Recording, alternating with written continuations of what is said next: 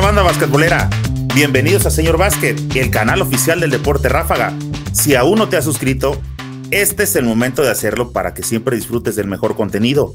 Nuevamente estamos en otro episodio del podcast Basquetbolera Tiempo Fuera, el podcast que nació con la idea de charlar de básquetbol en estos tiempos de pandemia. Quise aprovechar esta pausa obligatoria de la vida para dar voz a todos aquellos involucrados con el deporte que tanto nos gusta. Hoy, en el podcast Basquetbolero Tiempo Fuera, Ramsés Lulo Benítez. Ramsés, buenas noches, viejo. Gusto en saludarte nuevamente. Buenas noches, Eric. Muchas gracias por la invitación. ¿Cómo estás, hermano? ¿Cómo te ha ido? Bien, bien, y muchas gracias, la verdad. Estoy muy contento, como te digo, ya te había visto en algunos otros, con otros eh, compañeros. Y la verdad, muy, muy, muy amena las pláticas. Eh, pues ahí le rascas bien a, a, los jugadores para que puedan soltar este, pues sus vivencias, ¿no? Dentro de esto, tanto dentro y fuera de la cancha, pero siempre dentro del ambiente del básquetbol. Y pues muchas gracias a esas personas que han preguntado por uno para, para esta entrevista y pues aquí estamos, ¿no? Para, y como dijo ahí Omar, no te quedas callado, pues digo, ¿cuándo me he quedado? y pues aquí estando un nuevo look que me, me teñí acá de los lados, y a ver ya para más adelante teñirme arriba también y algo nuevo, sencillo y diferente como siempre me gusta. De todas las imágenes que yo estuve buscando tuyas, te veía totalmente diferente y te ves mucho más joven con este con, con tu look, a diferencia de las fotos que yo encontré en internet. Sí, fíjate, y, y lo, lo, lo curioso que se vino todo esto, cambió mi look, traía el pelo más largo, estuve usando mucho tiempo así. Este, siempre había usado este tipo de corte cabello y dije, ah, voy a regresar y, y bajé como 20 kilos casi en, como en 15 días. Y ahorita digamos que estos últimos dos días he comido algo un poquito, un poquito más, ¿no? Pero sí me fui arriba mucho, mucho peso también.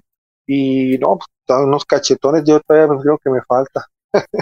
Oye, para, para una persona de 2 metros 10, ¿cuál debería ser su, su peso ideal? Dependiendo de la complexión. Por ejemplo, mi complexión es de hueso delgado. Es, mm, siempre me voy a ver de lo mejor delgado, ¿verdad? Eh, yo digo que un 110, 112 kilos está bien, o 105, entre 105 y 112, creo que está bien. Y siempre me ha mantenido así, pero de repente me fui, me fui, me fui para arriba pero pues ya 130 nunca en mi vida. Siento, creo que a 132 llegué, me sentía, no podía ni abrocharme los, el calzado, o sea, me bofeaba, o sea, no sé, de repente a comer mucho en la noche, fíjate. ¿Estás jugando? ¿Lo sentías o ya abandonaste un poco el, el básquet? En el 2015 yo dejé de ya de prepararme. Aquí en el, en el municipio no me dejaban jugar. Había, hacían una, hacían una liguita pero la suspendieron, la liga esa, los que estaban anterior en la administración, lo suspendieron que porque eran alianza y no, pero eran los que nos permitían un poquito jugar y jugábamos, eh, si acaso una vez cada 15 días, fin de semana o una vez por semana. Pero ya en, en las locales no querían que porque, ah, que tú, que este, que lo otro. Oye, estos jugamos básquetbol, estos básquetbol. Oye, pero ¿qué es que esto y que el otro? ¿Por qué no te dejaban jugar? Que estaba muy fuerte. Oye, todo fuerte, le digo, si yo tengo como 5 o 6 años que no juego, déjenme jugar, o sea, queremos jugar. Y me dio la chance, pero cometí un error y me castigaron un año. Otra vez, o sea, pero lo bueno que lo bueno, lo bueno que pasó la, la, la, pandemia, porque ya ahora en este mes yo ya regreso. eh, o sea, los meses que lleva la pandemia están siendo parte del, del tiempo en que te... No, fue desde agosto, fue del agosto del año pasado, pero creo que como en enero suspendieron todas las actividades. Cometí un error, solté un balón y el balón fue directo al árbitro. Y pues nunca en mi vida... seguro que se soltó por error? Se soltó por error. Solo.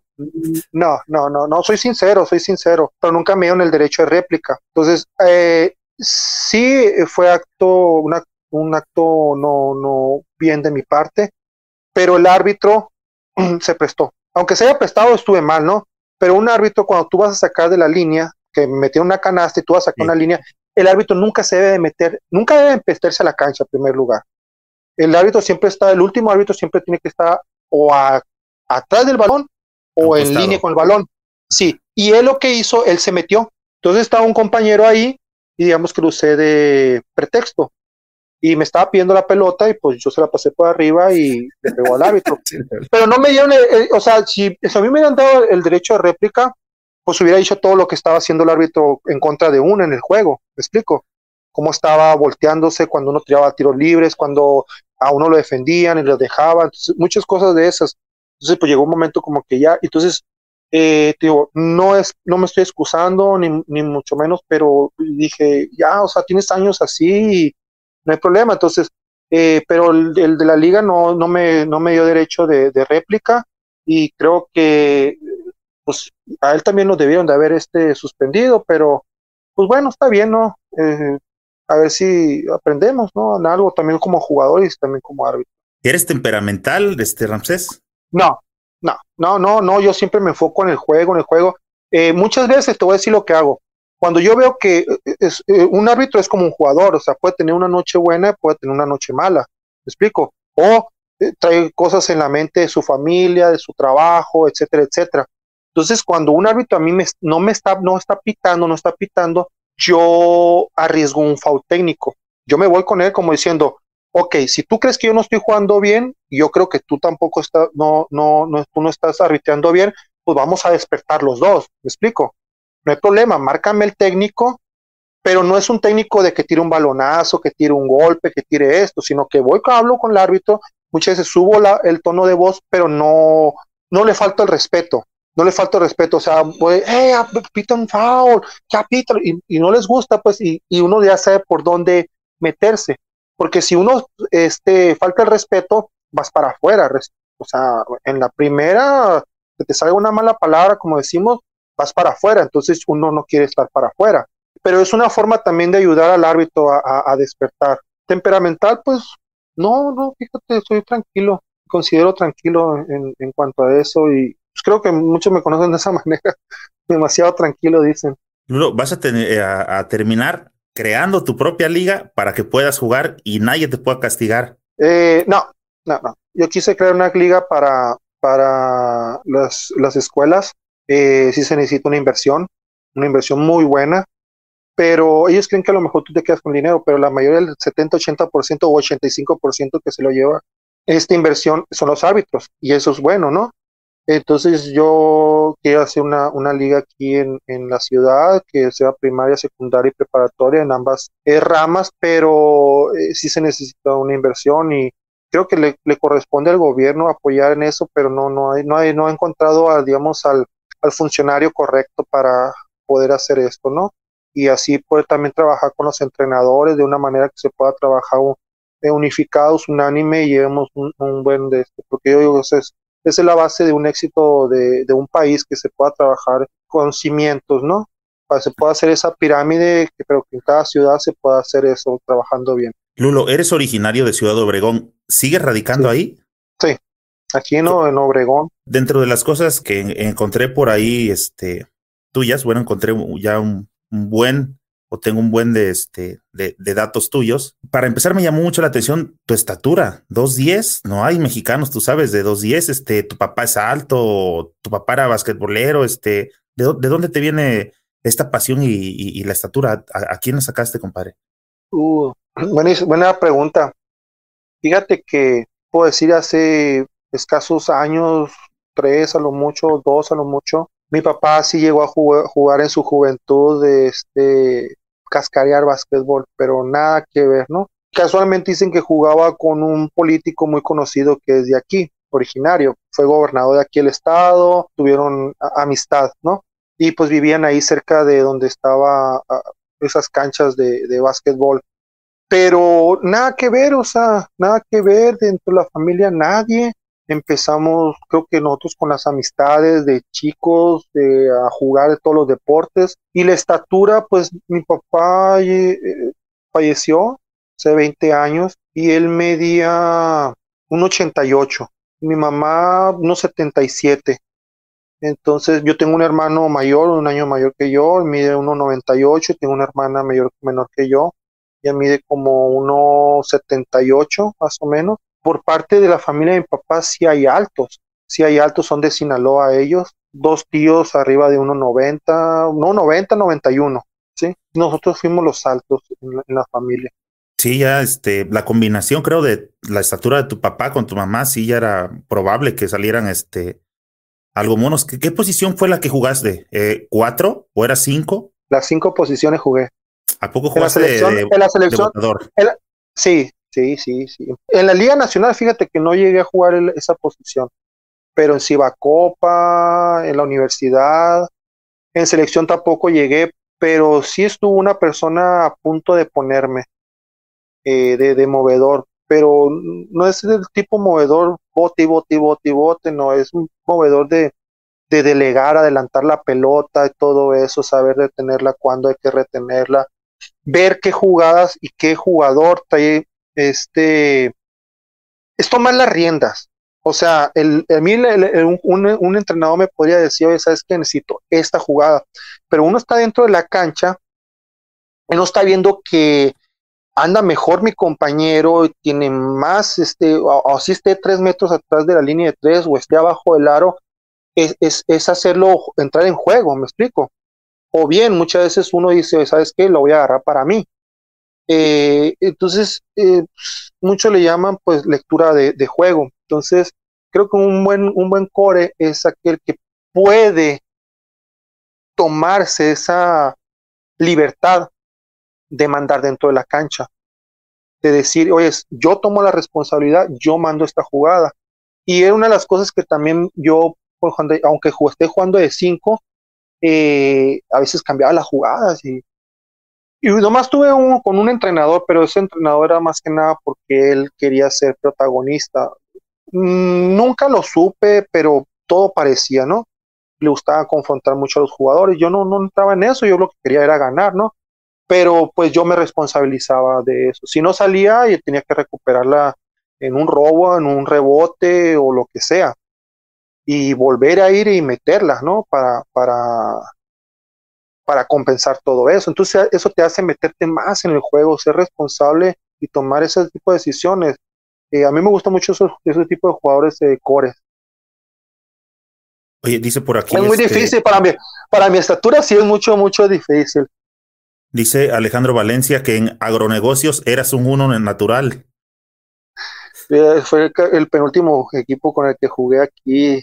Este, son unos, a, unos amigos este, de la vieja guardia, le dicen, ¿no? no, no, no, hombre, ¿cuál, cuál, uno, si no querían, no me querían ni pasar la pelota, ¿para qué se hacen?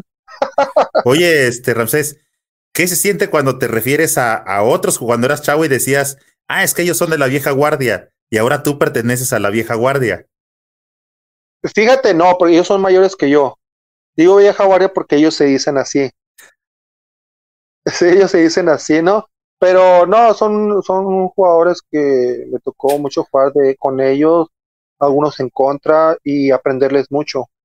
La verdad, creo que yo aprendí mucho de ellos eh, eh, cuando estaba pues empezando todo esto y, durante el proceso. Oye, ¿de dónde viene Lulo? O sea, el, apodo. Era, ah, en la prepa me decían, oye, ¿por qué te dicen Lulo? Y yo le decía, es que me llamo Lourdes. Y hay muchos que me dicen, Todavía hay muchos que me dicen, lo urdes, lo urdes. y, y a rato me quedo yo, ¿pero por qué, por qué no te llamas así? Y se me olvidó decirles que era broma.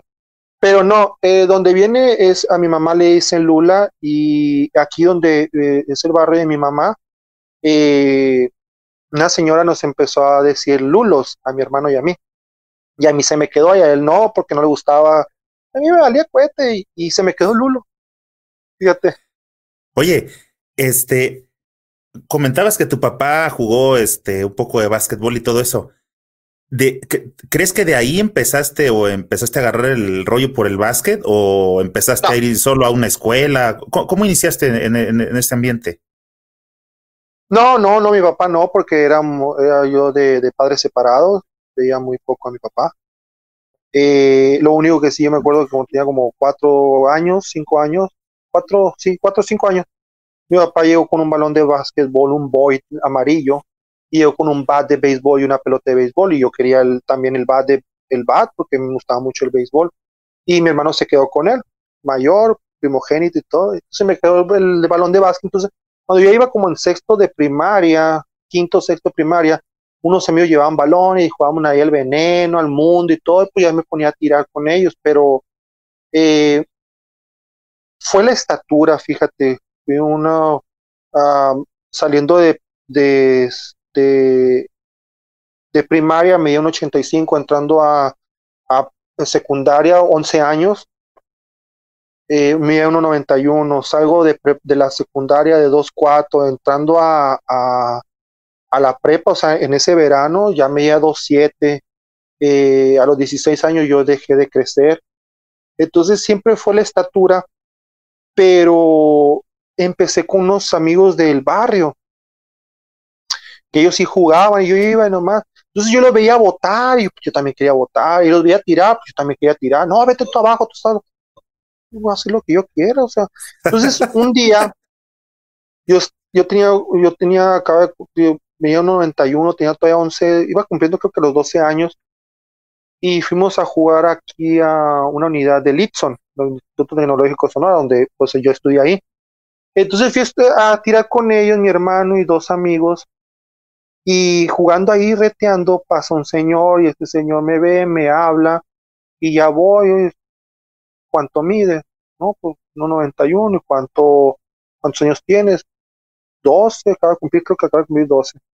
No, todavía no cumplía los 12, me acuerdo, apenas iba a brincar la secundaria y hasta septiembre pues cumplía yo los, en un mes más cumplo otros años, el 10 de septiembre. y ya me dice, caray, me dice, oye, ¿sabes qué? Entrenamos aquí nosotros y ven, bueno, gracias. Y la verdad yo en ese tiempo pensaba béisbol, pensaba fútbol y pensaba en patinetas, bicicletas, ese tipo de vagancia. Vaya. Jugamos con unos amigos Tochito también y, pues realmente no, no, no le tomé importancia, pero un amigo sí me, ellos sí habían entrado en, la escuelita de ellos y lo conocían. Me dice, oye, ¿sabes quién? ¿Sabes quién es? Pues no, no sé, yo no sabía nada. No, pues se llama Juan Cárdenas, él es el bueno, entrenador, y un entrenador pues de mucho eh, renombre, que yo te puedo decir que yo lo vine conociendo el renombre de él cuando yo casi iba saliendo de la secundaria, cuando ya empecé a entrenar con él. Pero yo no había escuchado, yo no sabía nada de él. Él, él, en ese tiempo fue el entrenador de la selección mexicana, ganando un centro básquet, como en el 91 más o menos él acababa de venir allá, de ganar, entonces era muy, muy, reconocido y muy bueno, o sea, por el reconocimiento, sino por la forma de, entrenar. Y ahí digamos que ese fue, ¿no? Que como que se empezó a hablar de mí. Y yo seguí con estos amigos a, a ir a retear cuando se, cuando decían yo iba, así, pero de que yo lo tenía así arraigado, que iba a una escuelita, no, no, no teníamos esa economía, yo me iba a trabajar un taller de carrocería, me iba a trabajar unos tacos, me iba eh, a, yo ganarme el dinero, vaya, ¿no? Porque, eh, pues digamos, vivíamos del mínimo en, la casa y tres hijos, mi abuela, mi mamá, y este, y no sé, así no, nos criamos nosotros, nos fuimos a, trabajar mi hermano y yo, pero de ahí empezó, con más que nada te puedo decir, todo empezó con los amigos de la cuadra, ¿no? muchas veces dice que ahí se empiezan los vicios y todo, pero no, pues aquí empezó un vicio bueno, ¿no? Por el, por el baloncesto. Ya cuando ya, ya tenías este, ya te habías mentalizado que ahora sí querías echarle ganas y todo el rollo, ¿cómo es que vas a dar a Hungría? ¿Conseguiste un agente? ¿Cómo te llegó esa oportunidad? Fíjate que me mentalicé, te voy a decir unos sucedidos atrás me mentalicé. A los 20 me ofrecieron, me ofrecieron para irme a Washington, la Universidad de Washington. No quise, no me gustó, no, no, no hubo, no sentí como mucho interés. A los 21 me ofrecen, no, los 20 me ofrecen irme a, a Ohio State pero hablaron y yo andaba en una gira con la selección y, y hablaron aquí a la casa y perdieron todos los datos. Entonces yo traté de comunicarme, eh, era entrenador de Islas Vírgenes también, y, no pude, yo sí me quedé Ohio State, ya conocía Ohio State, ya sabía, o sea, era un referente mm, de NCAA. No se pudo, al año siguiente, en el 2001, conozco a Ray López. Ray López era eh, el, el, ex entrenador, el ex asistente del coach de Oklahoma, donde estuvo Nájera y Ávila. Sí, entonces Horacio, Zúñiga, todos lo conocían y le hablaron de mí. Y él se había ido a Fresno State como entrenador. Y desde que me vio, me dijo, te vienes conmigo. ¿Qué tu inglés que No, pues casi no lo hablo, le dije, pero si lo entiendo, si lo puedo leer, si lo puedo escribir, todo eso. Me interesa, me dijo, tú te vienes. así como está diciendo, en un mes, me dice, en un mes y medio, te chupas el, el como decía, te chupas el inglés. Yo, yo, yo sí me quería ir, pero en ese entonces me dicen que, eh, eh, ¿cómo se llama? Esta universidad había sido castigada por dos años, porque antes de que él llegara, porque él llegó cuando estaba ya castigada. Iba a estar castigada por dos años porque encontraron que unos apoyos a unos jugadores, tanto en básquetbol como en fútbol americano. Entonces de ahí es cuando yo ya me meto de irme a Europa y me voy a jugar a Monterrey profesional y estaba queriendo buscar unos campamentos en Estados Unidos, brincándome la universidad, yo también estando todavía en la universidad aquí. Entonces me voy a Monterrey a jugar profesional y pues digamos que corté, ¿no? Todo, ya universitario en Estados Unidos por jugar profesional. Termino ahí y al año siguiente, yo teniendo comunicación con Zúñiga, Zúñiga me dice, ¿sabes qué, compa? Me voy a ir a Europa. Ya tenía dos años Zúñiga diciéndome me voy a ir a Europa, estoy consiguiendo los papeles de, de mi abuelo porque su abuelo era, era italiano, pero estaba batallando y él ya tenía su agente allá que nomás le está diciendo, es que vamos a hacerte comunitario y ya te vienes a jugar. Y, y pues a mí decía yo, pues, qué padre, decía yo, o sea, qué padre en él, ¿no? Porque sí se lo merecía y, y te voy a decir, a, a Zúñiga le cortaron entrar en NBA, porque a Zúñiga lo estuvo buscando, creo que Minnesota o los Bucks de Milwaukee. A uno de esos dos equipos. Era de que le hablaban una persona, sí, a Roberto González, y el Roberto González le dijo, ¿sabes qué? Él se acaba de casar y pues no, no creo. O sea, le cortó, o sea, a Zúñiga le están pidiendo de NBA. Zúñiga era un uno que te brincaba y se la clavaba a quien se ponía enfrente. Yo creo que luego Zúñiga entró una desconfianza. Él lo supo, no sé, como a los dos años de eso. y Zúñiga acaba de salir a la universidad, ya lo querían en NBA.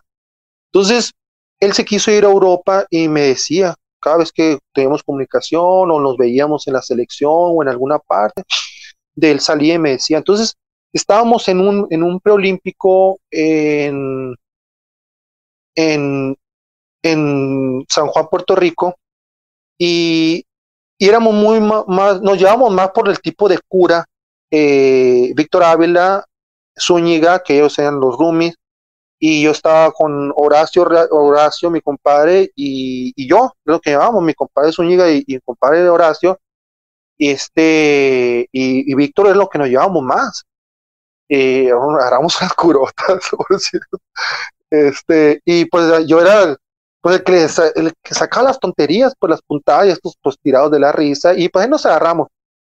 Entonces, ahí me dice, me dice, compa, ¿sabes qué? Eh, mi agente ya me está buscando y pues acá, acá, salga de aquí un buen juego y todo. Entonces, esa vez, como que dije, yo me harté, por decir así, y esa noche íbamos a jugar contra Estados Unidos y le digo, compa, ¿por qué no le dices a, a, tu agente que si tiene un, un equipo para mí, yo si me voy? Le dije, neta, me dijo, sí. ¿Te hace decir? Sí, me dijo. Le dijo, de ahí nos vamos a jugar contra Estados Unidos, regresamos, él llega a las computadoras y yo voy de paso y va checando y me dice, compa, ven, ¿qué onda? Ya te tienen equipo. ¿Qué? Le dije, ya te tienen equipo. El agente y el equipo estaban viendo el juego y te quieren a ti, güey. ¿Es en serio?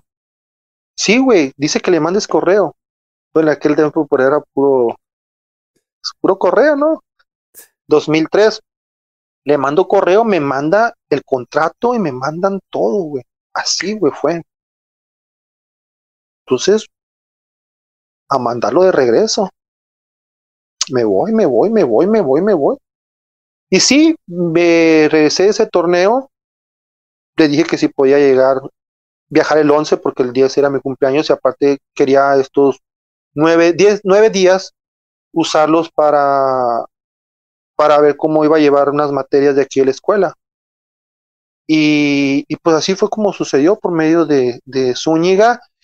Y, y ese agente, el español, tenía un colaborador en Hungría que ese fue el que le llamó, le dijo, oye, necesito un jugador así, así, oye, ¿sabes que vimos este juego? Queremos este güey. Y yo estando allá, en comunicación con Zúñiga, yo le dije a Zúñiga, ¿sabes qué, compa?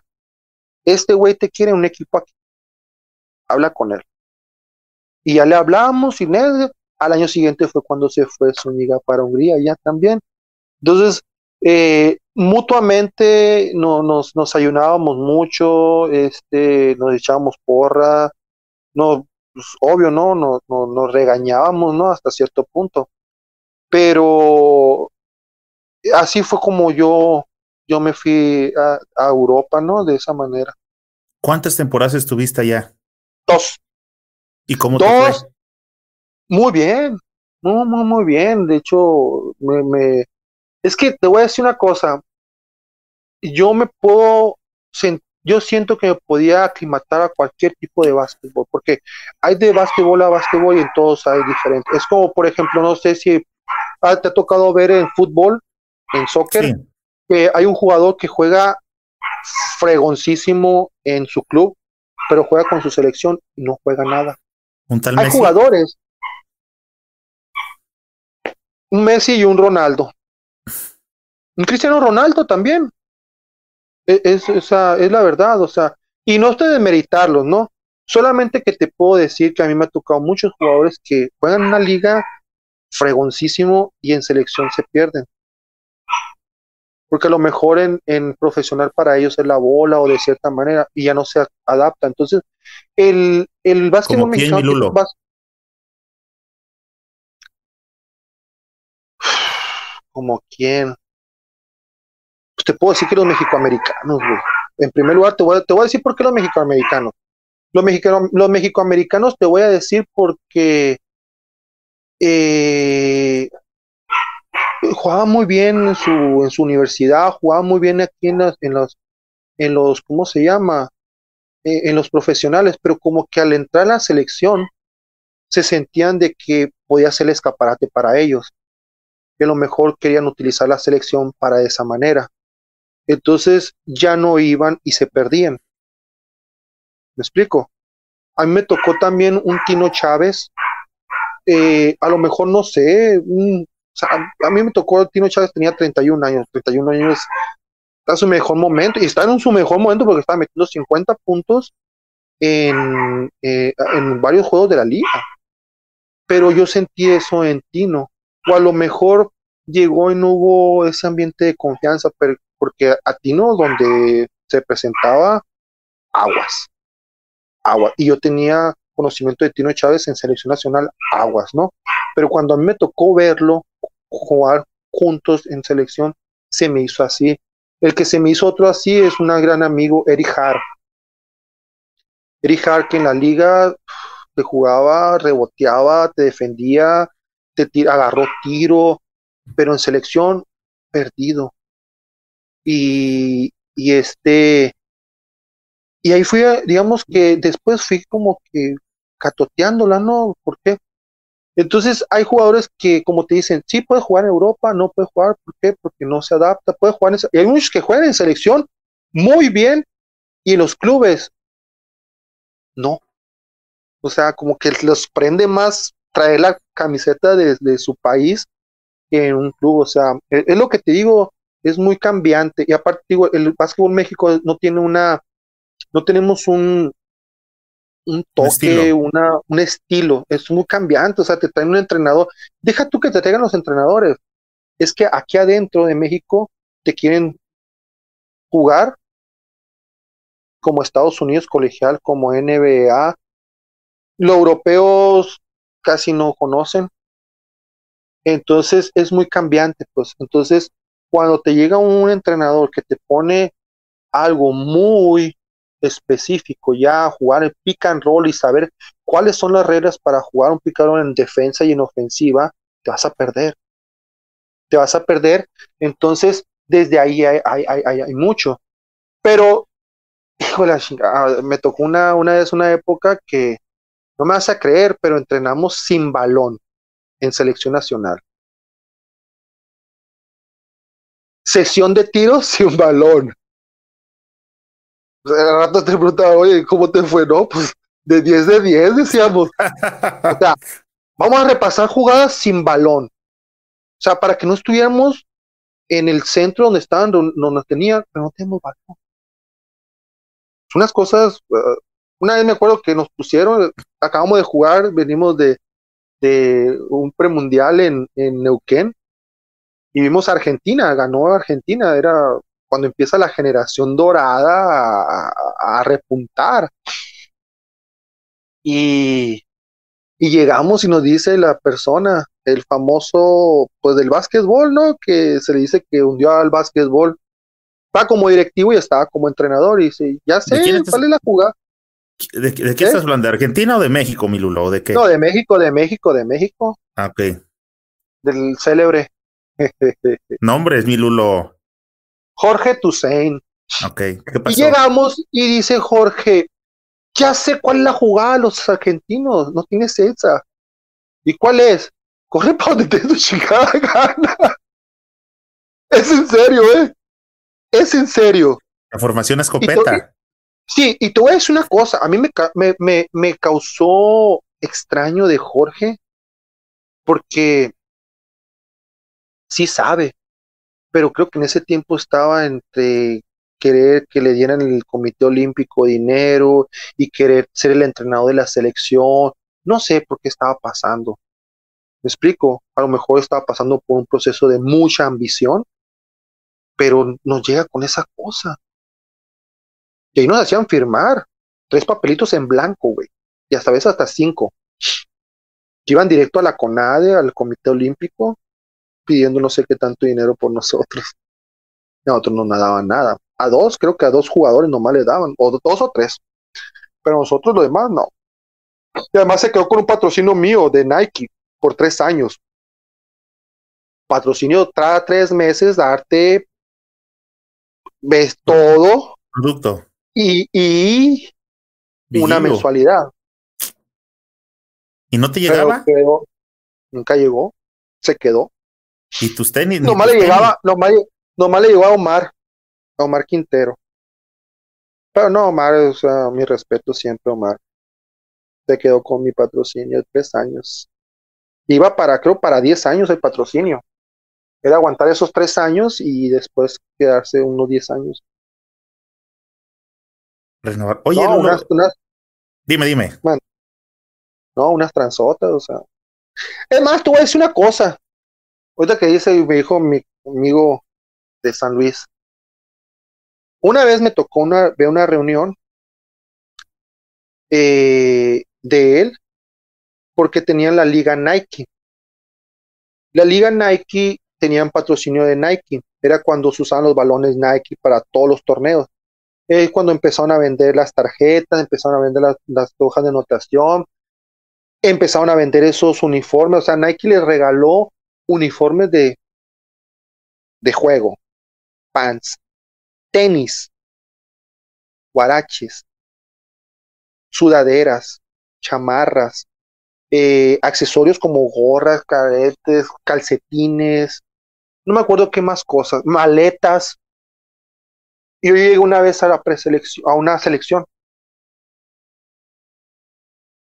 Y estaba escuchando una, una reunión donde iban a vender creo que dos mil, tres mil, dos mil, como dos mil juegos en el mercado negro. o sea, en.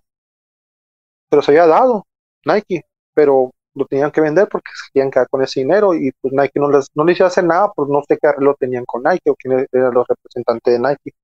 Pero tronaron a Nike de esa manera y tronaron el básquetbol de esa manera porque Nike creyó en ellos y que se podía hacer este tipo de, de algo grande, ¿no? Por el básquetbol, hacer este tipo de, torneos de ligas. Y, y, la verdad sí se me hace algo muy, lamentable, ¿no? Saber esto y haberlo escuchado y puedo decir, o sea, y, yo estuve ahí, o sea, fue a un lado, o sea, te puede decir, no, no en la reunión, reunión, estaba un ladito, digamos, estaban ellos en una mesa, yo estaba en un sillón ahí escuchando todo. Yo no sabía en qué onda, hasta después supe que cómo estaba el rollo de eso. Yo no había escuchado ninguna liga Nike ni nada, digo, no sabía de dónde estaba parado. Pero pues después que vas escuchando cosas, cosas, cosas, me fui acordando de, ese tipo de cosas eh, muchas cosas que se han abusado de, nuestro baloncesto y, muchos jugadores, entrenadores, directivos de buena fe, de buena voluntad que apostarle al básquetbol, los han hecho a un lado, los han vetado, los han este, borrado. Es mucha la ambición. Yo no sabía qué tanta era la ambición hasta que supe ahora que FIBA le da 200 millones de pesos al, al, al básquetbol nacional porque vaya la selección a participar. Y ahora digo yo, ¿por qué estas personas, Modesto Robledo, Juan Manuel González, estaban tan aferrados por querer mantener la selección nacional? Yo me doy cuenta el por qué. Y ese dinero, a nosotros, a mí me quedan debiendo mucho dinero. En selección nacional, yo creo que me quedaban debiendo como unos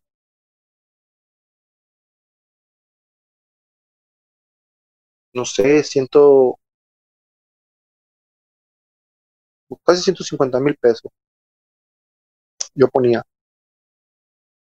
Para selección, pagar hoteles, pagar viajes, vuelos internacionales, los comprobé y nunca me llegó ese dinero.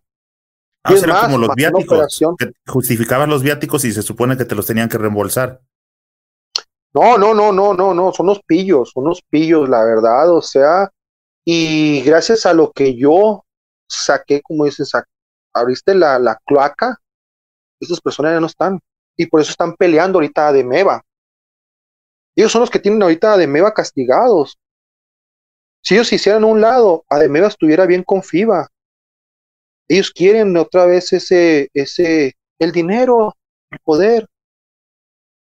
Está mal, están mal, o sea, ya pasó su tiempo. Si no lo aprovecharon, no hubo nada de avance en el básquetbol. Y, estoy hablando de un básquetbol interno. ¿Sí?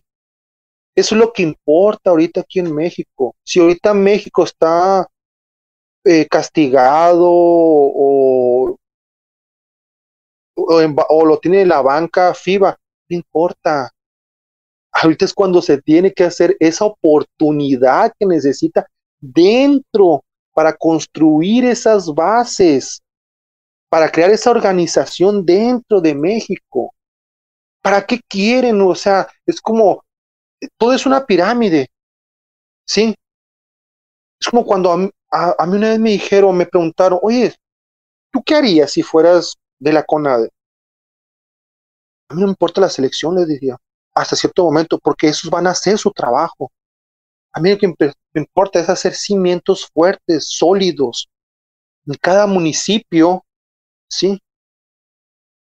Por eso no hay. Es para que usted estuviéramos arriba de Argentina, o sea, no es por menospreciar, pero los mismos argentinos lo dicen.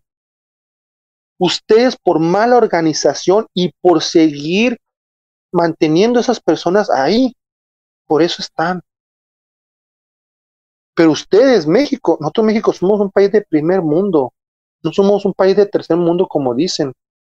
Y ahorita lo estamos viendo que somos un país de primer mundo. ¿De dónde están saliendo todo el dinero, los recursos y todo? Aunque se quejen porque los gobiernos así nos han dicho, quéjate, estamos mal, estamos mal. Pero no, México es potencia. Y, y necesitamos una persona que crea y diga, somos una potencia y vamos a apostarle a lo interno, ¿En qué le apuestan los europeos? A lo interno. ¿Qué le apuesta Estados Unidos? A lo interno. Si en lo interno hay competencias, vas a salir a competencias afuera, se te va a hacer fácil. Entonces, eso a lo mejor también yo siempre tuve ese tipo de mentalidad de que yo me preparo aquí, yo trabajo aquí y se abre, es lo mismo el básquetbol. Esas son las cosas que pasan. Fíjate, Lulo, que yo en algunos videos anteriores, precisamente cuando estaba la suspensión de FIBA, yo comentaba de que este, dije, ¿de cuánto será el pastel que pasaron ya 17 años y estos compas siguen aferrados? Yo decía, debe ser bastante grande como para que tanto tiempo quieras estar ahí, pero pues yo no tenía el dato de cuánto era el pastel.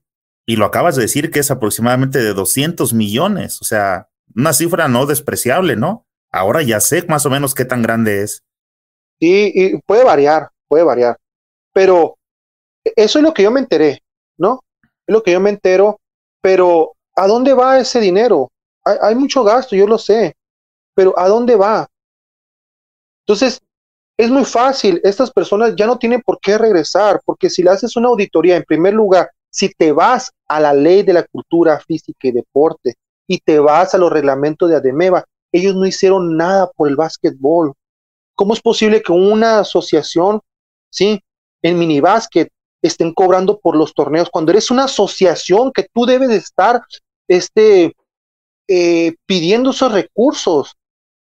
¿Cómo le hacen pagar a, a, un niño que le pague al entrenador, que pague por su uniforme, que lleve el nombre de su estado y lleve toda parte a Demeva y pagar por la inscripción de, de un torneo.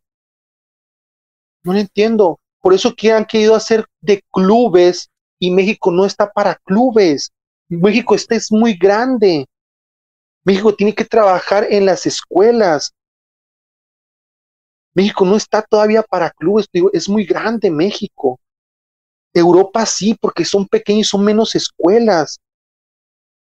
Pero México es, el territorio es muy grande, o sea, eh, entonces quisieron verlo por esa manera, de manera de negocio, pero nunca apostaron por nada. Ellos nomás lo que querían era llevar a la selección a, los escenarios esos para agarrar ese dinero de FIBA. Eso es todo. No les interesaba ganar. Y, te voy a decir por qué. Una vez estábamos en Panamá en el 2000, 2006. A ver, 2006 estábamos en Panamá. Entonces, eh, nos quedan dos juegos, pero nosotros ya habíamos pasado, ya habíamos quedado entre los primeros cuatro. Ese, el quedar entre los primeros cuatro ya te asegura que estés en los próximos Panamericanos o Mundiales. Entonces a nosotros llegaba el pago supuestamente cada 10 días. Entonces ganamos ese juego, pero nosotros ya teníamos 5 días de retraso. Entonces nosotros más alegres dijimos, pues, no van a dar un, un, bono. Entonces cuando le pedimos al señor sagiante, pues dice, ¿sabes qué? No va a haber. ¿Cómo que no va a haber? Sí, no va a haber pago. Te estoy hablando de 100 dólares diarios no son despreciables, pero ahora al saber todo este dinero que agarraban, y sabemos que se tenía que repartir en, en todo México, ¿no? Pero se lo quedaban ellos porque no se veía nada. Entonces, eh, dices tú, ¿sabes qué? Nos quedaron debiendo veintitantos días después, porque nos seguimos concentrando y siguieron debiendo pero ellos siempre decían, no tenemos dinero, es que no nos da el gobierno, es que el gobierno, es que no hay patrocinadores, es que esto, estamos empezando, y que bla, bla, bla, bla, bla, bla. Y, y ahora que te enteras, entonces eso es lo que debían de sacarle a estas personas. Las nuevas personas que están deben de hacerse a un lado y dejar que hagan su trabajo. Eso es lo que deben de hacer. Un proyecto no se va a hacer en un año. Este es un proyecto para que te dé de 3 a 5 años y lo que quieren ellos es un resultado a nivel internacional.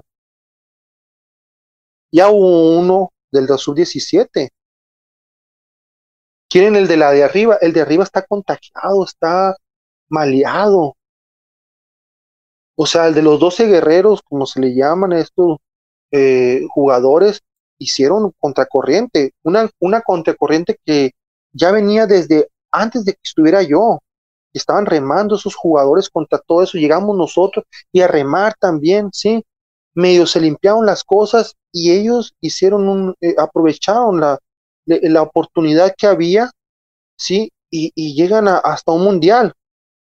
Entonces, todo, esta generación de los sub-17 que se lleve, se lleve, se lleve, se va a hacer algo. Entonces hablamos de cinco años. ¿Cuántos años van a tener ellos? 22, 23. Ya mínimo cinco de ellos deben estar en la selección nacional. ¿Me explico? Entonces ellos quieren rápido, tráete a Bill Carwell, tráete a Nolan Richardson, tráete a... ¿Para qué los traes? ¿Para qué lo traes? Para que entrenen un mes nomás y lo vaya ya, se van a sentar con la presión y decir, no, ya tenemos miedo. Contrario, todos se quieren joder a México. El básquetbol, todos, y saben que México es fuerte y por eso van contra México. Es en serio, así, o sea, los mismos jugadores lo decían. Es que ustedes no se la creen, dice. O sea, fíjense, nomás ustedes, el tipo de juego y todo eso. Pero ustedes los tienen dañados sus directivos, esos que están. Estoy hablando de Tucen, estoy hablando de, de Modesto, porque Modesto es son los que hicieron la Liga Nacional entre Jorge Tucen y Modesto Robledo, son los que tienen, es, es accionista, es parte dueño de la Liga Nacional Jorge Tucen. Otro, Juan Manuel González, es parte. ¿Sí? No puedo decir que no saben, que sí saben, solamente puedo decir que la oportunidad la tuvieron y no la aprovecharon para hacer el básquetbol y pueden haber hecho más dinero. Porque si ganaba el equipo, vienen más patrocinadores. Entonces, dejen a estas personas que están ahorita trabajando, unámosle. Es lo que queremos un cambio, ya está. Pero aquí no hay un problema. Lo, y voy a decir una cosa, es una cosa que yo siempre he dicho. No hay problema que resolver en el básquetbol. Hay una oportunidad para hacer algo grande. Y esa es la oportunidad que deben de, dejar a estas personas trabajar, ¿sí? Porque sí hay muchas personas atrás que quieren este cambio, que quieren aprovechar esta oportunidad para hacer, pero no se va a dar de un año para otro. Déjenme cinco años. Estos tuvieron 20 años. Más. Tucen tuvo del 15 años, no hizo nada. Estas personas tuvieron otros 15 años, no hicieron nada. Déjenle cinco años a estas personas. Si en cinco años, y no es que te estoy diciendo estoy apostando por ellos, sí estoy apostando por ellos porque hay que creer, ¿no? Pero si en cinco años no hay ese tipo de resultado, y te estoy diciendo el resultado no internacional nomás, porque todos quieren el resultado internacional. Lo que necesitamos es un resultado interno, que hagamos esa pirámide, esas bases importantes, donde haya básquetbol en todas las escuelas, ¿sí? Donde se lleguen a invertir en las escuelas, gimnasios. Son gimnasios que no se llevan ni 600 mil pesos, un austero. Y la misma escuela que le vaya poniendo las cosas. Se puede, se puede.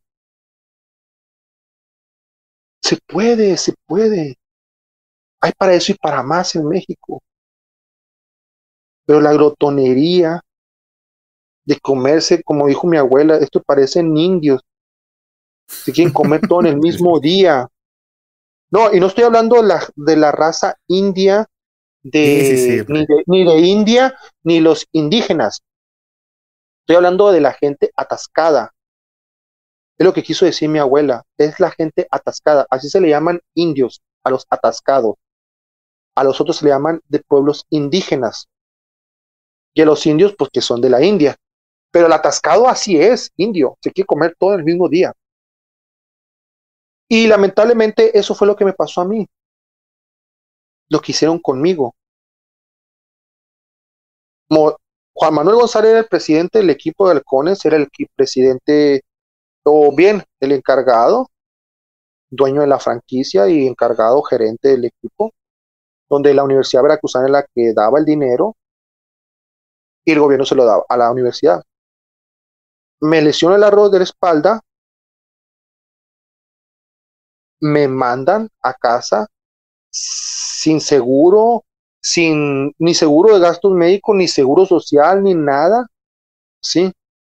Y me dio dinero. Oye, ¿sabes qué? Pues otros equipos, seis equipos que me quieren y, y me quieren pagar la rehabilitación y jugar con ellos, dame mi carta y quédate con el dinero que me debes. No, pues que no. Entonces, dame mi dinero que me debes de cada temporada y así con eso yo me rehabilito y a ver qué onda. Tampoco. Pues ahí me vengo a casa con familia, con hijos y todo varado.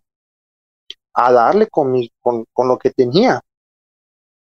Entonces, me quise ir y me cierran las puertas. Me habla la gente y me dice, ¿sabes qué? Te tengo para Francia, te tengo para, eh, para Hungría, para Alemania, para Irán, para... ¿Dónde me, también me tenía? China, Japón.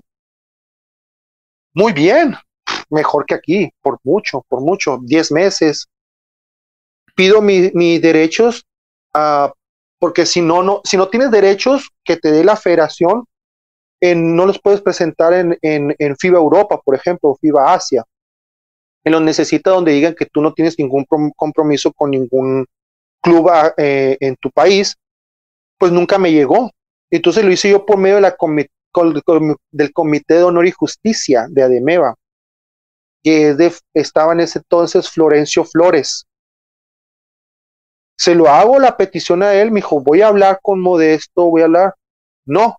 Entonces, en el 2013 me hablan del equipo, un equipo de Guadalajara, Osos de Guadalajara, me dice, ¿sabes qué, cabrón? Fui el primero que hablaron. Voy a construir el equipo alrededor tuyo. ¿Pero por qué mío? Le dije. Porque tú quiero, quiero, quiero, que, quiero que seas el líder, me dice. Pero, pero ¿qué, qué, qué quieres? Le decía yo. Pues que a ti te gusta ganar y, quiero ver estos jugadores. Los que tengas y los que creas tú, adelante. Le dije, para mí todos son buenos, le dije. Mientras sean profesionales también, le dije, no, sí, me.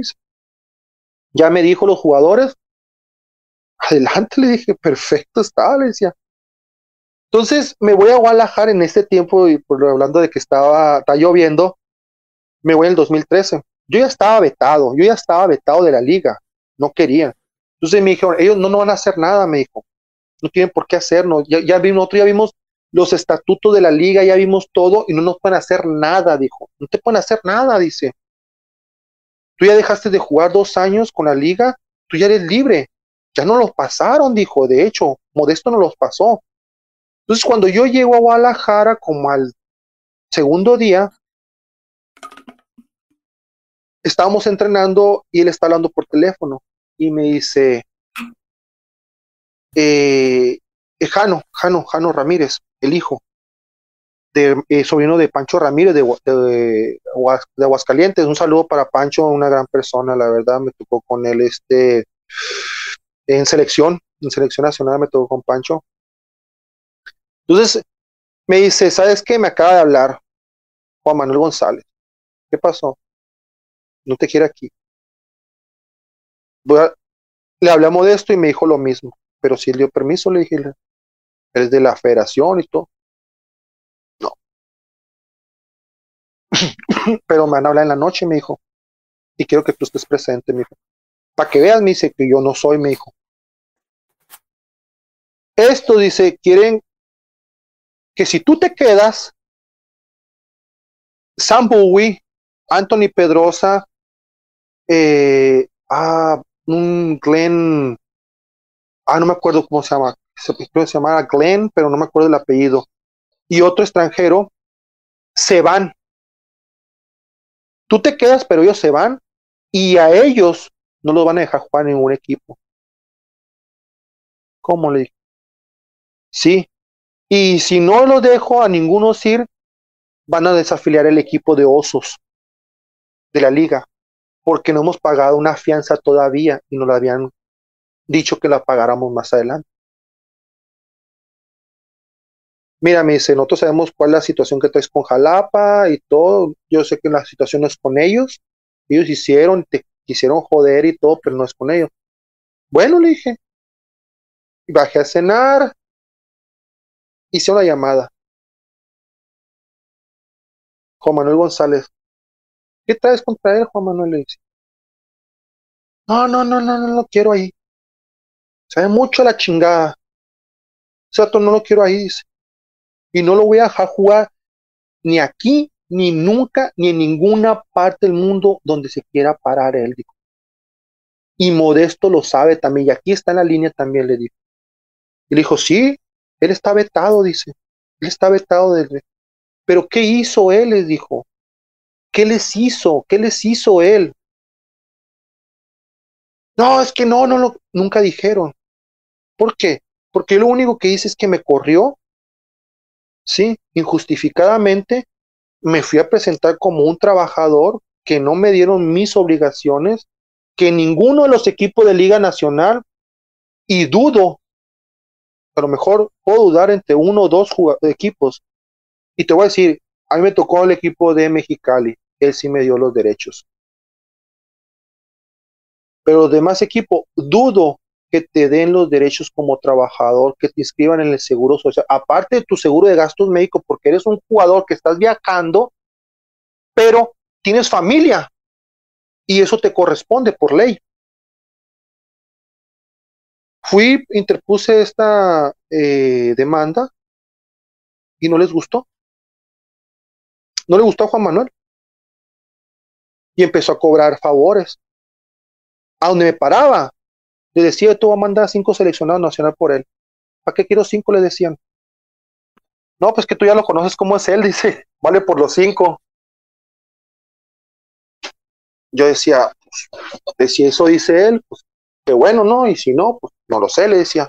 Entonces, se, se aferró mucho y, y la cosa es que pues me fui a hablar más arriba. Y también el rector de la, de la Universidad Raúl Arias me dio para atrás. Él era el bueno. De Jalapa. Sí, de la Universidad Veracruzana.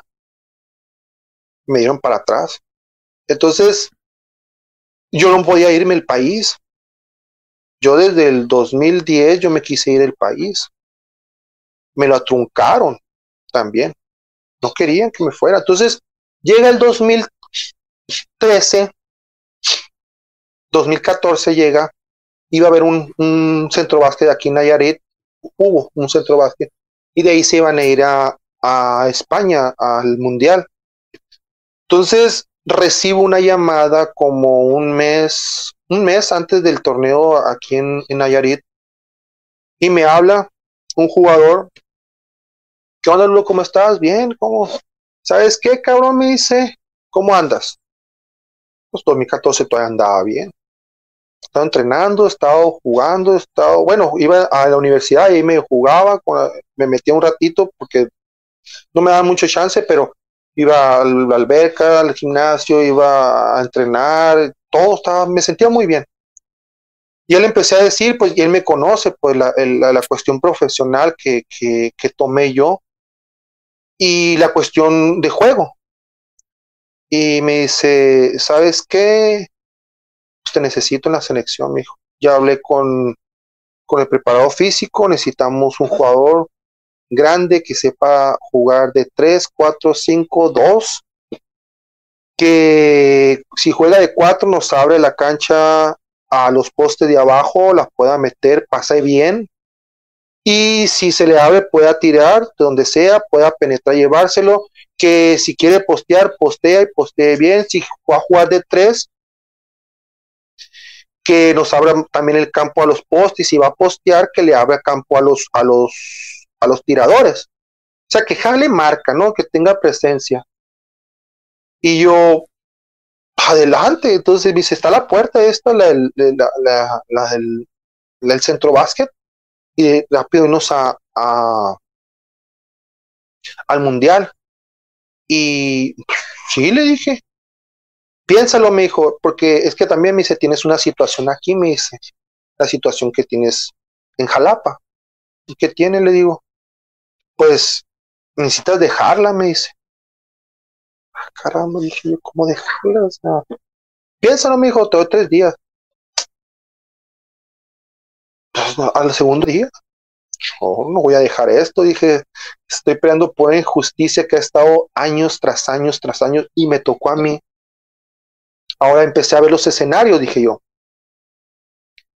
yo voy al mundial, me quieren, agarro, o sea, tengo cuatro años que no me quieren dar mis derechos y que me asegura que me van a dar mis derechos para quedarme otra vez allá. O que venga y se me abran las puertas otra vez aquí en Liga. ¿Qué me asegura eso? Dije yo. Pues sí voy a un mundial, eso es lo que quiero y todo. Qué bueno, dije yo. Pero voy a dejar esto, voy a renunciar a esto, que también puede ser un futuro para mí y un futuro para muchos que han sufrido hasta cierto momento o han vivido un tipo, y no nomás jugadores, estoy hablando de directivos, estoy hablando de entrenadores, de cuerpo técnico, árbitros que han pasado por todo esto. No, entonces llamé, no me contestó, le mandé un mensaje, es que no voy a renunciar. Y, y es de un, de un gran amigo, no, no sé qué le habrán dicho, no sé qué, o de qué manera me lo quiso decir Gustavo, Gustavo Ayón, y, y, pero no, no, no tengo nada en contra de él, te digo, él lo vea por una manera bien, aparte era un gran escenario para Gustavo, porque Gustavo pues venía de una lesión del hombro y, y era un mejor, mejor escenario, y era el mejor escenario para todos, ¿no? Era un gran escenario. Eh, si quería seguir jugando o si ya no quería seguir jugando, pues cumplir un mundial, ¿verdad?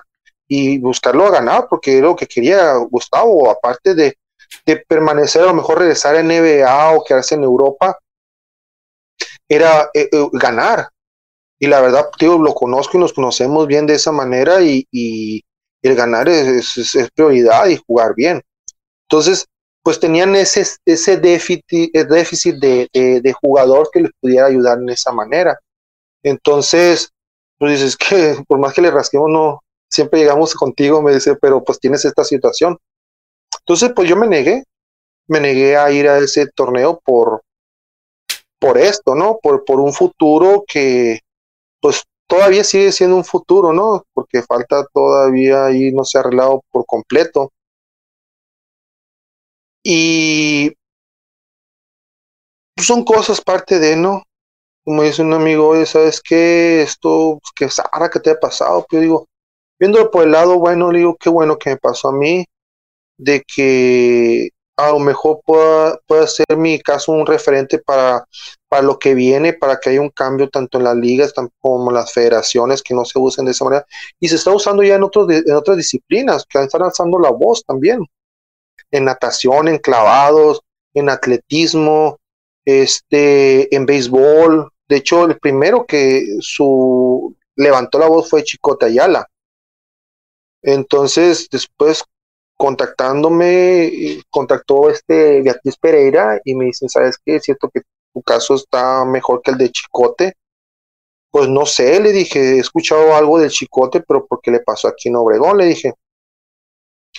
Pero yo sí voy a hablar todo, le dije. Yo no voy a hablar de un club nomás, le dije. Yo voy a hablar de los federativos, le dije, toda la gente que están haciendo esas cosas. Y tengo las pruebas, le dije yo tengo las pruebas y lo voy a decir. Y entonces, pues se sacó a la luz todo eso y no hubo repercusión alguna. Al contrario, de ahí les vino el decline a esas personas.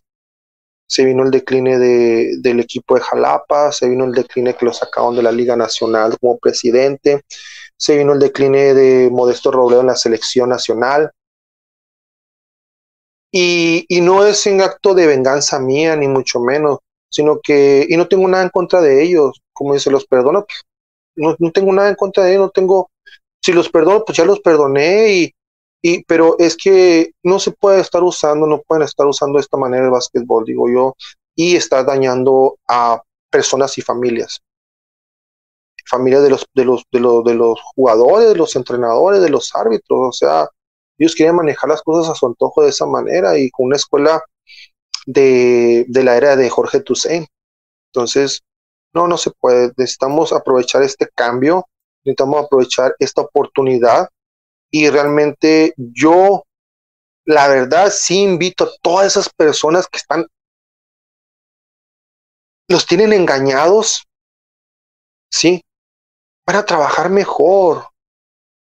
Y si no resulta con ellos, van a ir por buena dirección vamos a ir por buena dirección. No sé qué se aferran, se aferran a tener un puesto, eso es lo que se aferran, fíjate. Andar por la calle y decir, yo soy el presidente de la Asociación Estatal de Sonora, de Sinaloa, de, de acá. Eso es lo que parece. Esa es la, verdad, o sea, los conozco y eso es lo que parece. Pero no necesitamos una persona de necesitamos una persona que, que se haga un equipo de trabajo y, y, y, que hagan algo para el básquetbol. Y les va a ir mucho mejor. Estar presumiendo eso, no le veo el caso. Hay infinidad de historias de lo que ha sucedido en el básquetbol. Eh, yo porque la viví, no, me fue, me fue fuerte, se me vino una bola de una bola de nieve, se puede decir, o se me vino como dice todo el mundo encima, una lesión, un divorcio y que te saquen de lo que estás haciendo. Yo digo, pues, si el trabajo se va, se va, y, pero pues tienes a la familia y tienes salud. Si la salud está malo, pero tienes a la familia y no tienes trabajo, te va bien porque tienes salud. Pero pues ya no tenías ni salud, no tenías ni, ni, ni trabajo y no tenías ni familia y, ah, carón, ¿qué, ¿qué, es esto? ¿Qué es esto? Yo decía. Y pero fue en ese tiempo, ¿no? Fue en ese tiempo. Sí me hubiera gustado seguir jugando. y deja tú la, cuestión del juego, lo que te puede dejar después, si quieres seguir como directivo, si quieres seguir como entrenador, si quieres seguir como sea. Entonces, yo veo en esta transición que quieren hacer, veo que sí quieren hacer ese tipo de cambio, ¿no? Hay muchos que me han dicho, oye, ¿sabes qué? Pero es que la la que es actual presidente de, la, de la federación, no, no, no da entrevistas, no nada, no nada. Entonces digo yo, bueno, es preguntarle lo mismo. Porque eh, ahorita yo digo que si alguien le quiere hacer una pregunta, le van a preguntar lo mismo. Oye, ¿por qué pasó esto, le FIBA? ¿Por qué pasó lo FIBA? ¿Por qué? Ya lo sacaron. Me explico, ya lo sacaron y yo digo, si es para preguntarle a ella qué viene de trabajo, a mí me es importante. ¿Por qué? Porque estamos hablando no de la problemática supuestamente, porque lo quieren ver como una problemática la cuestión de, de lo de FIBA, pero estoy de la oportunidad de hacer el básquetbol dentro de México. Eso es lo que a mí me interesa y creo que a todos les interesa, a los padres de familia que han estado, y te voy a decir, en selección nacional de la sub-17 que ahora ganó el año pasado, el año pasado, ¿verdad? Sí. Esa la mantenían los papás. Papás tenían que pagar cuarenta y tantos mil pesos o hasta más, pagar los boletos de avión, estar consiguiendo patrocinadores. Los de minibásquet, esa persona que está en minibásquet. ¿Para qué hacen torneos de invitación internacional? ¿Para sacarle dinero a los papás? No freguen. La verdad, no se hace eso. Si están trabajando, vayan y busquen patrocinadores, patrocinadores que tengan multianuales, que les estén dando y apoyando esas elecciones. Porque están haciendo torneos estatales, nacionales, cobrando eso y no sacan para esos torneos tampoco. Es imposible. Entonces, eh, estamos en una, en, un, en una transición, digo yo, de oportunidad. Hay que verlo con de esa manera, oportunidad. Y pues el que yo digo que aquí el que va, va para otro lado, creo que va a seguir saliendo solo va a salir saliendo solo. Entonces yo digo que es bueno que se unen esas personas. Ya dejen esas personas, no le van a traer nada. De verdad, a menos que esas personas sí vengan de esa manera a querer trabajar, sí.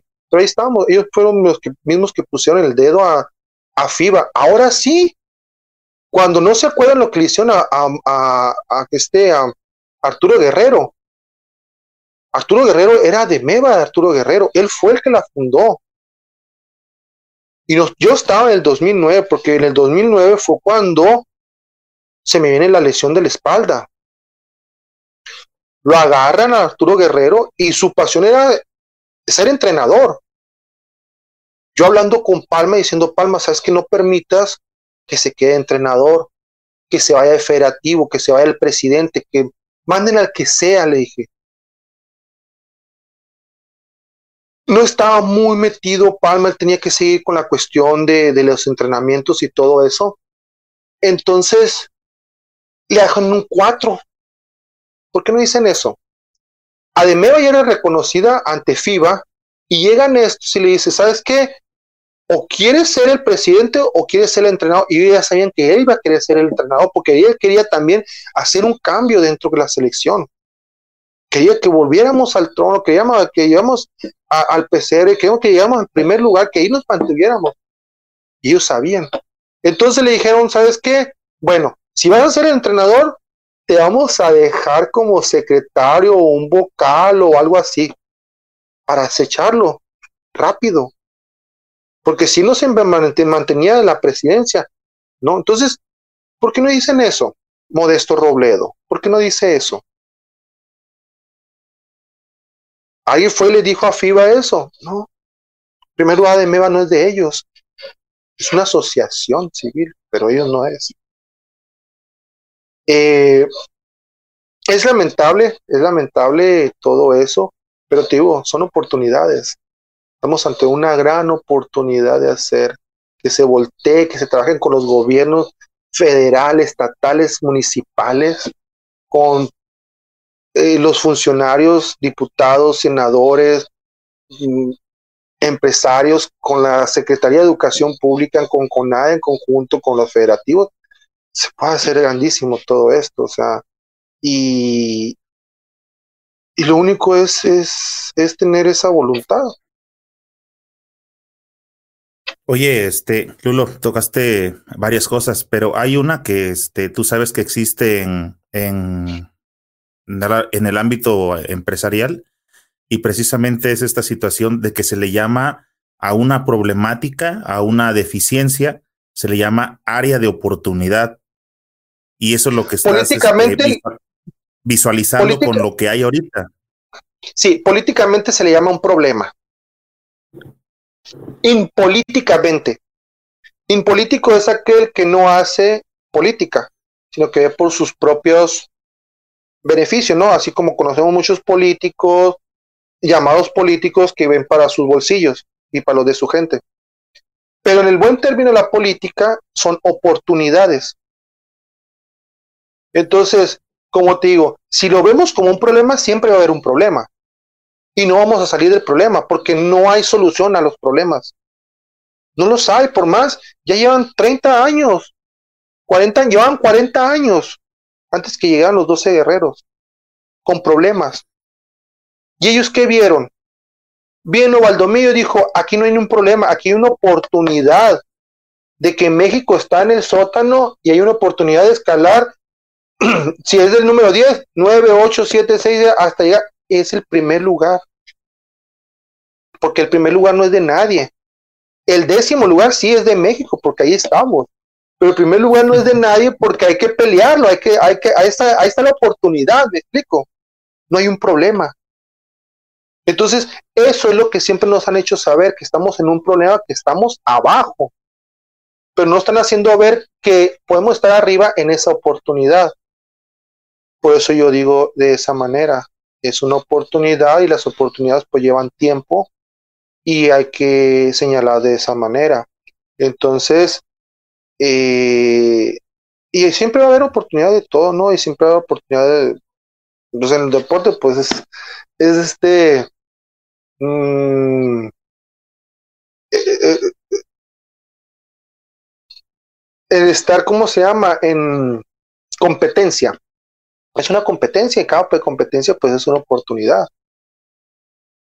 De esa manera pues pienso yo, ¿no? Y, es una manera buena, bonita, barata. Oye, eh, compadre, tocabas ese tema de este, de que, bueno, te vetaron, fue en el 2010, o sea, estamos cumpliendo este 10 años de, de que estás inactivo del básquetbol, la pregunta después de 10 años es, Te imaginas. Tú, tú, comentaste que eh, se te truncó no solamente la posibilidad de, continuar jugando, sino tal vez alguna después de ser este directivo, ¿no? Estar vinculado dentro del básquetbol profesional. La pregunta es, si ahora, pasados ya 10 años de eso, bueno, hay varias preguntas. Una, y me la respondes con calmita. Una es, ¿en qué va ese proceso, esa demanda? Esa sería una. Y la otra es, ¿crees que después de 10 años Lulo Benítez sigue vetado si quisiera ser entrenador, si quisiera ser directivo, si quisiera, y, sería solamente de la liga o también, por ejemplo, de Cibacopa? Ah, muy buena pregunta. Ah, mira, yo no, me siento, yo, no yo no me siento vetado, ¿sí? Será por eso que nunca... Eh, no es que no me haya rendido, al contrario, estaba rendido porque tenía las puertas cerradas. Y uno cuando se rinde es cuando es más fuerte, es cuando acepta la situación que está pasando, ¿verdad? Cuando uno se cree fuerte es cuando quiere hacer por sus propias fuerzas y llevarse y van a gloriarse. Entonces, yo en ese momento estaba rendido porque ya aceptaba eso pero al aceptarlo me hacía sentir de que yo no estaba vetado. Yo por eso seguía trabajando, seguía entrenando, seguía esto, porque dice, aquí hay una oportunidad. Entonces, eh, pues no, y no me llegó, ¿no? No me llegó. Y después de 10 años, pues sí me quedo pensando, yo digo, a los 30 años es cuando apenas eres rentable apenas eres rentable 30 años y todavía me faltan dos años más, tres años más para hacerlo. Pero en ese tiempo, fíjate que todavía se pensaba una persona de 30 años, ya era, ya estabas fuera y ahorita están entrando en esa, yo esa cosa yo lo aprendí a los 23 años cuando estuve en Europa, cuando yo veía jugadores de 40 años, 41 años jugando, 35, 38, yo les decía, oye, ¿por qué están jugando esto?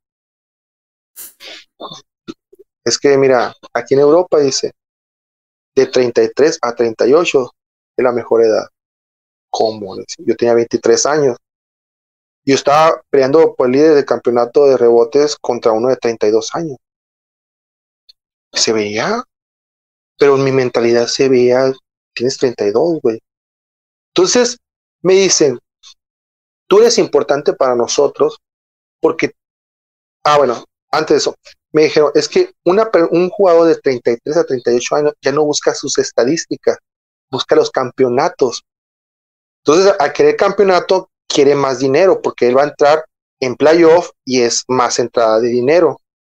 Entonces, por eso te queremos a ti, porque tú tienes esas dos mentalidades. Tienes la mentalidad de ese veterano en querer cambiar, en, en querer ganar, mejor.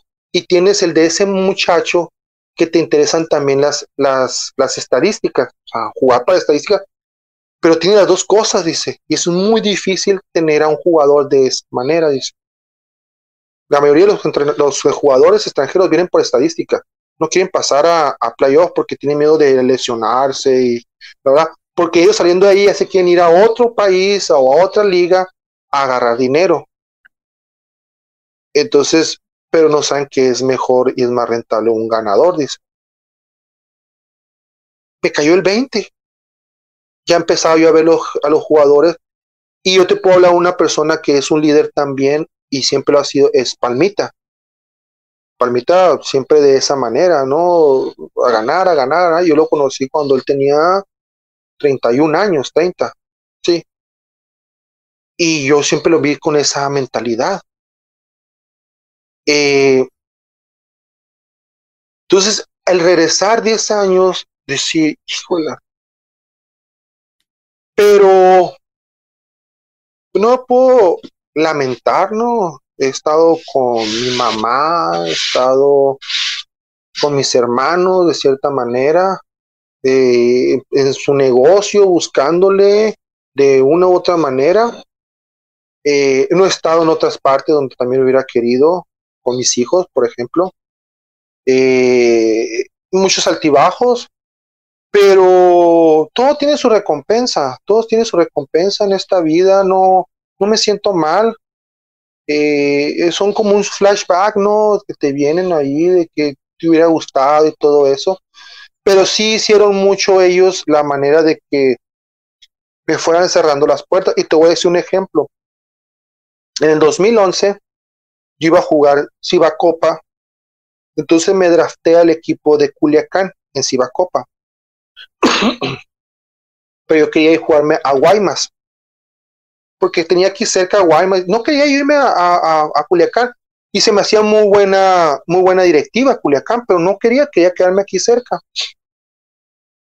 Entonces ellos, como el equipo de aquí de Obregón no entraba, repartían a los jugadores y en el un draft ellos me agarraron a mí. Primera opción. Entonces, cuando me agarran, me habla el, no me acuerdo el nombre de él, la verdad. Me habla el directivo que está en ese tiempo y me dice, oye, ¿sabes qué? pertenece al equipo, felicidades. Todos. Gracias. Y entonces, pues vamos a ver qué está de aquí, dije yo. O me voy para allá o me voy, o, pido el cambio para acá, dije yo. Porque yo he hablado con el de Guaymas y el de Guaymas me ha aceptado y todo. Entonces, dije, bueno, vamos a ver cuál es tu interés. Entonces le digo, ¿cómo está la cosa? Y en cuanto dije, ¿cómo está la cosa? Me tiró así. Era como el 20% de lo que yo venía ganando. ¿Cómo le dije? Sí. Ok, bueno. Eh, ¿Y qué es lo que quieres de mí? Le dije. Aquí voy a sacar la, aquí lo voy a sacar, dije, a sacar el van a sacar el cobre, dije. Pues queremos pues, tu liderazgo, dice. Queremos que, que nos ayudes a ganar. A ganar. Sí. ¿Y por qué dices que yo te voy a ayudar a ganar? Porque eres muy profesional y te gusta ganar. Ahí está, ya lo dijiste las dos cosas. ¿Tú quieres un jugador profesional? Sí. ¿Y tú quieres ganar? Sí.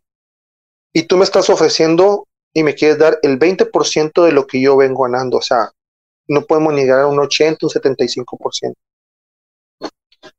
No, me dice, ¿Quién te va a agarrar? Me dice. Ya ves lo que está haciendo los de Jalapa, lo que está haciendo Modesto también. No te quiere en ningún lugar, nosotros te vamos a proteger. Ok, le dije. Si tú quieres pagarme ese 20%, eso, tú quieres que yo juegue al 20% de lo que valgo, ¿verdad? De lo que soy. No, pues no. Pues eso es lo que quieres, le dije, pero lo que me quieres dar yo te juego al 20%, mejor para mí, le dije. 20%, si a lo mejor juego, ponle 35 minutos, 30 minutos. Entonces, juega que 6 minutos.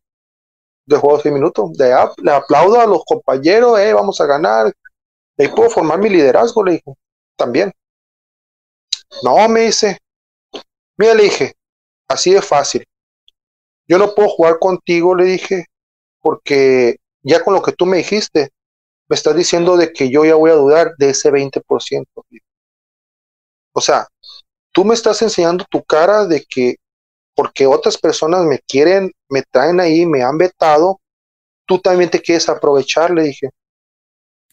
Entonces, tú quieres alguien profesional, yo también quiero un club profesional. Entonces, no, le dije.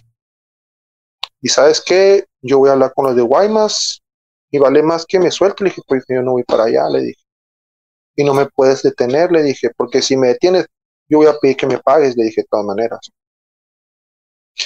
Pues habló, hizo el cambio, me dio un poco más el señor, pero me sentía a gusto porque nunca fue de esa manera. Oye, ¿sabes qué? No, él me dijo, ¿sabes qué? Lo, hay esto, me dijo, yo no te tenía contemplado, sí, pero sí, sí, sí, sí te necesitamos, pero yo estoy de esta manera, mi. La verdad, me dice, me duele, si quieres venir, bienvenido, y si no quieres aceptar, no hay problema, dice. Yo me fui, yo quise ganar, pero se quiso meter el Juan Manuel González a pedirle a él que me sacara. Le dijo, no, yo tengo un compromiso con él. Pues agarró al entrenador. Porque el entrenador no me jugaba. Y en la final que llegamos, en el último juego, quería que le sacara yo el juego. Entonces, eh, se metió por todos lados, güey. Te estoy diciendo, se metió. Yo te puedo decir, mira, es más, con la persona que yo estuve casado, güey, hasta con esa persona hizo que, que hiciera, que me hiciera mi cosa, güey.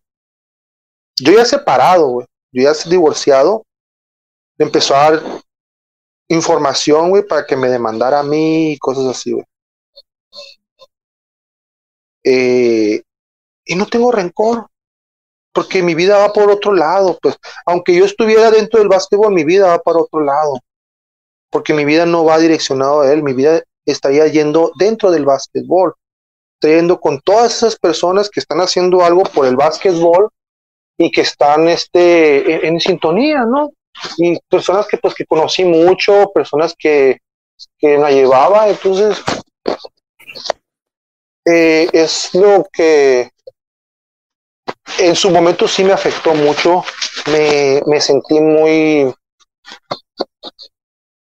muy impotente, porque como te digo, o sea, era, era la bola de nieve, era todo el paquete, pues, pero lo único que puede, lo único que no puede terminar este perder uno es la dignidad. Y creo que yo no perdí la dignidad. Y la dignidad no es de por uno, es la dignidad por, por el que creemos, ¿no? Por alguien que nos, que a quien le damos gracias por donde estamos. Esa dignidad no la perdí. Sí, me pasé muchas cosas, me pasaron, eh, pero no, no, no puedo lamentarme, no puedo lamentar. El proceso en el que va la demanda, ya la gané, pero no quieren. Entonces ahorita se detuvo todo esto.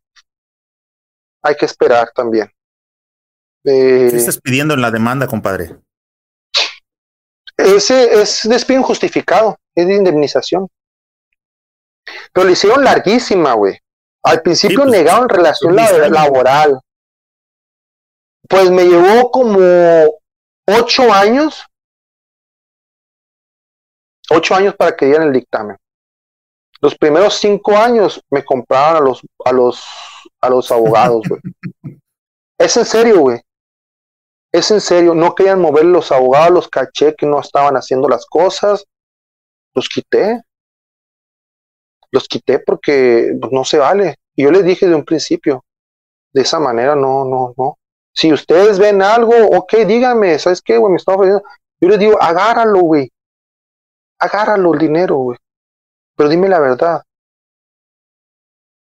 No me, me esté retrasando el, proceso ni nada, porque te voy a revocar y, y, ahí están las pruebas, o sea, no las movido nada. Entonces, eh, negaron relación laboral al principio. La cosa, y te digo porque ni los abogados quisieron hacer. Yo metí, yo le dije a unos abogados que, que metieran el, que pidieran al IMSS si yo estaba de alta como trabajador. Y ahí fue donde ya no. Es una, es una, tus obligaciones, digo, tus derechos si están violados, es un derecho eso de la seguridad social, ya no puedo hacer nada. Entonces metieron, metieron amparo tras amparo tras amparo, metieron tres amparos, metieron una resolución, metieron eh, recursos, recursos, metieron como tres recursos, le dieron para atrás en todo. En todo les dieron. Oye, Lulo, tu demanda es eh, contra el club o contra las personas, contra quién es, porque el club ya no existe. Sí, no, el club sí existe. Te voy a decir cómo está rollo. El dueño es la Universidad Veracruzana. Ok.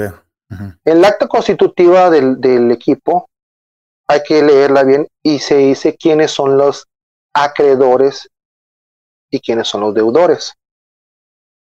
Entonces ahí dicen ellos que ellos son los acreedores a las deudas.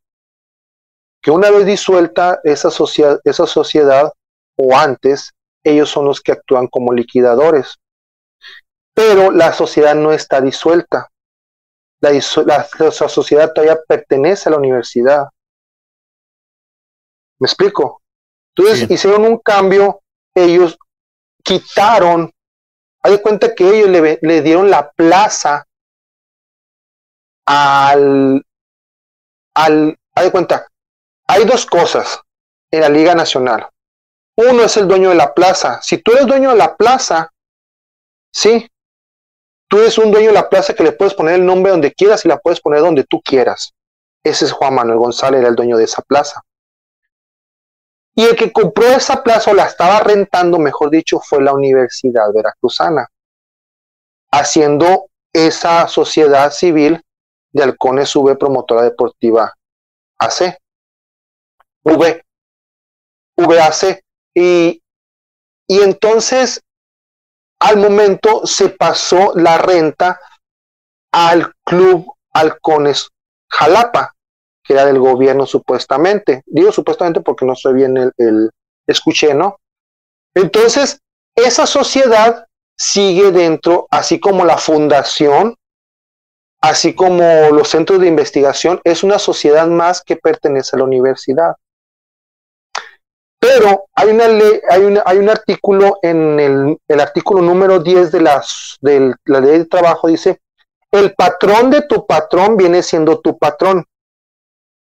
Mi demanda fue hecha contra el equipo, la promotora deportiva, codemandados Juan Manuel González, el, el ex rector Raúl Arias, quienes resulten responsables, quienes sean en su futuro los dueños de esta sociedad. ¿Me explico? Entonces salieron como condenados, salió el equipo y salió el ex rector. El rector en la, en la, la, la, la constitución de, en el acta constitutiva dice que el dueño, digo, el, quien funja en la actualidad como rector de la Universidad Veracruzana es el presidente de la promotora o de la sociedad civil. Quien es el secretario académico es el secretario. El que es el secretario de finanzas o es el tesorero del DESTE, de la sociedad. Entonces, ahorita es quien esté ahorita de rector, quien esté ahorita de este, vienen siendo de la misma sociedad. Y como sale codemandado físico, el rector, el artículo 10 dice que el patrón de tu patrón viene siendo tu patrón. Él es el presidente del equipo, ¿sí? Y su patrón es la Universidad Veracruzana. Entonces el patrón de él es mi patrón. Hay cuánto un ejemplo. Tú tienes una empresa de carpintería, da servicio de carpintería, y le da carpintería a esta cadena comercial que está en cada esquina del, de las ciudades, ¿verdad? Ya sabemos cuál es, la que asaltan cada siete días, cada cuatro días. no, que la neta, me tocó un asalto a mí aquí hace unas dos semanas. Y me quedé, pero yo no agarraba el hoyo, vaya una, una bolsa ahí llena de pegaderas y ustedes todos agachados. Pues bueno, eh, tú tienes la empresa, ¿verdad? Y tú le ofreces un servicio o te contrata como outsourcing, por ejemplo, o empresa que le va a hacer la carpintería del mostrador a estas cadenas.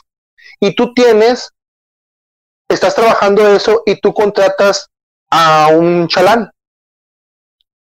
El chalán, tú lo corres al chalán. El chalán te puede mandar a ti o te puede mandar a Oxxo por ese artículo.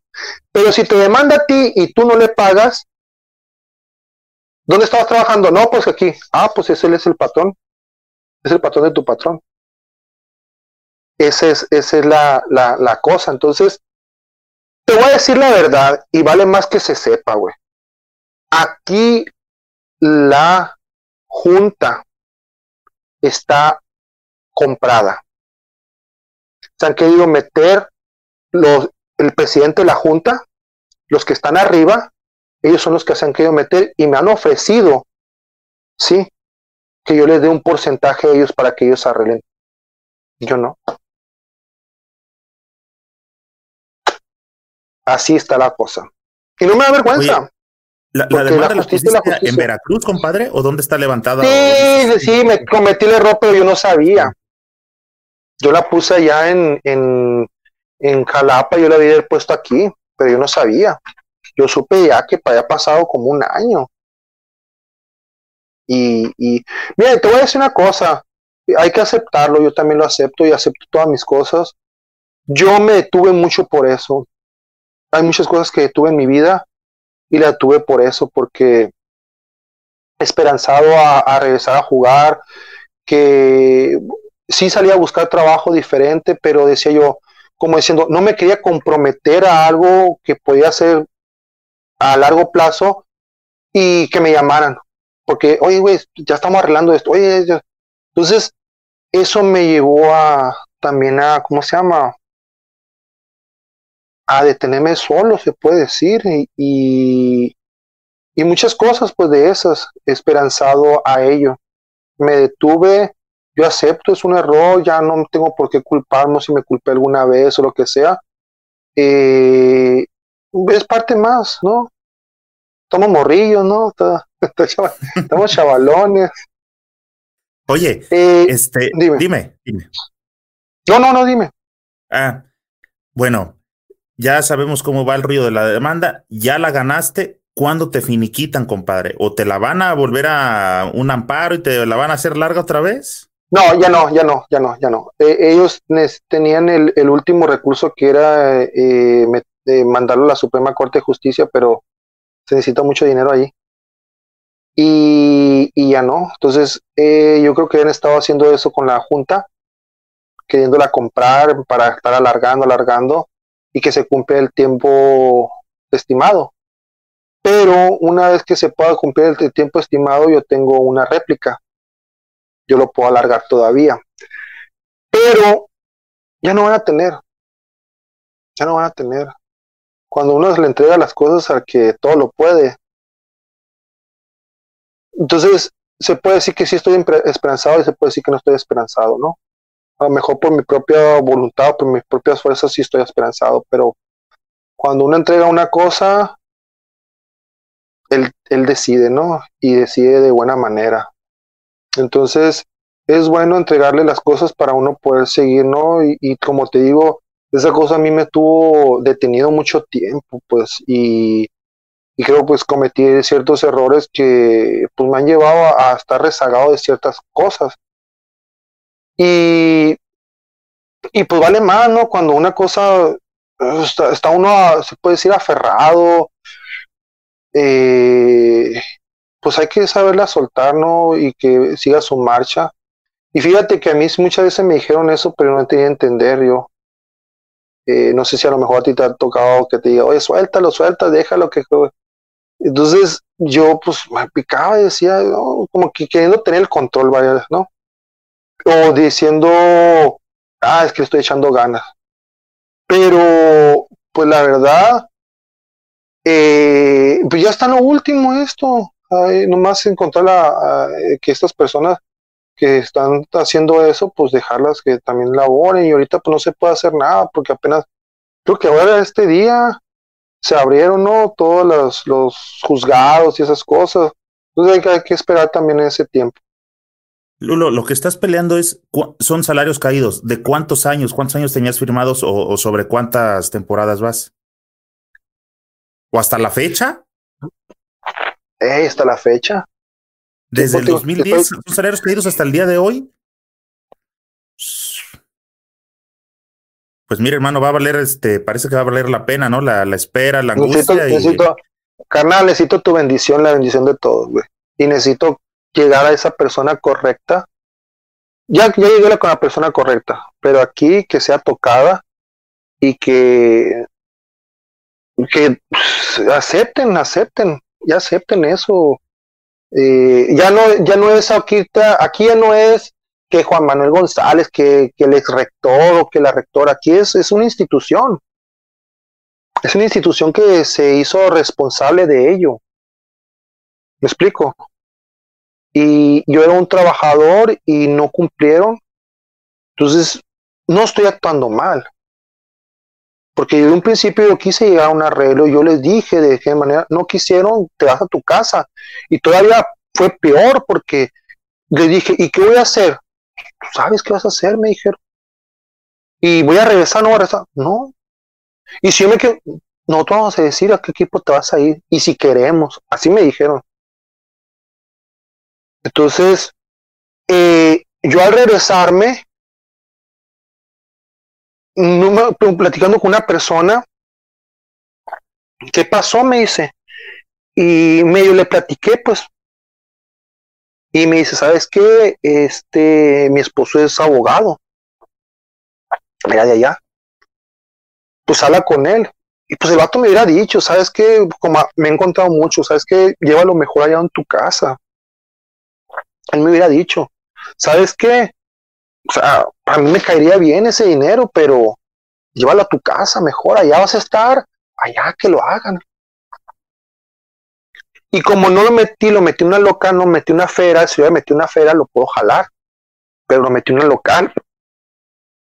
Y, pero pues no cerró, ¿no? Eso es, es, lo que se presentó en ese momento y, y que, que siga su curso, ¿no? Que siga su curso, hay que dejar que siga su curso y yo, eh, ahorita, pues, eh, moviéndome lo mío, ¿no? Eh, eh, buscándole por aquí y por allá, y eso se trata la vida, o sea, así como el básquetbol uno andaba buscando mejorar para acá, para allá, para subir su juego y todo eso, aunque sí tenía asegurado uno el dinero, ¿no?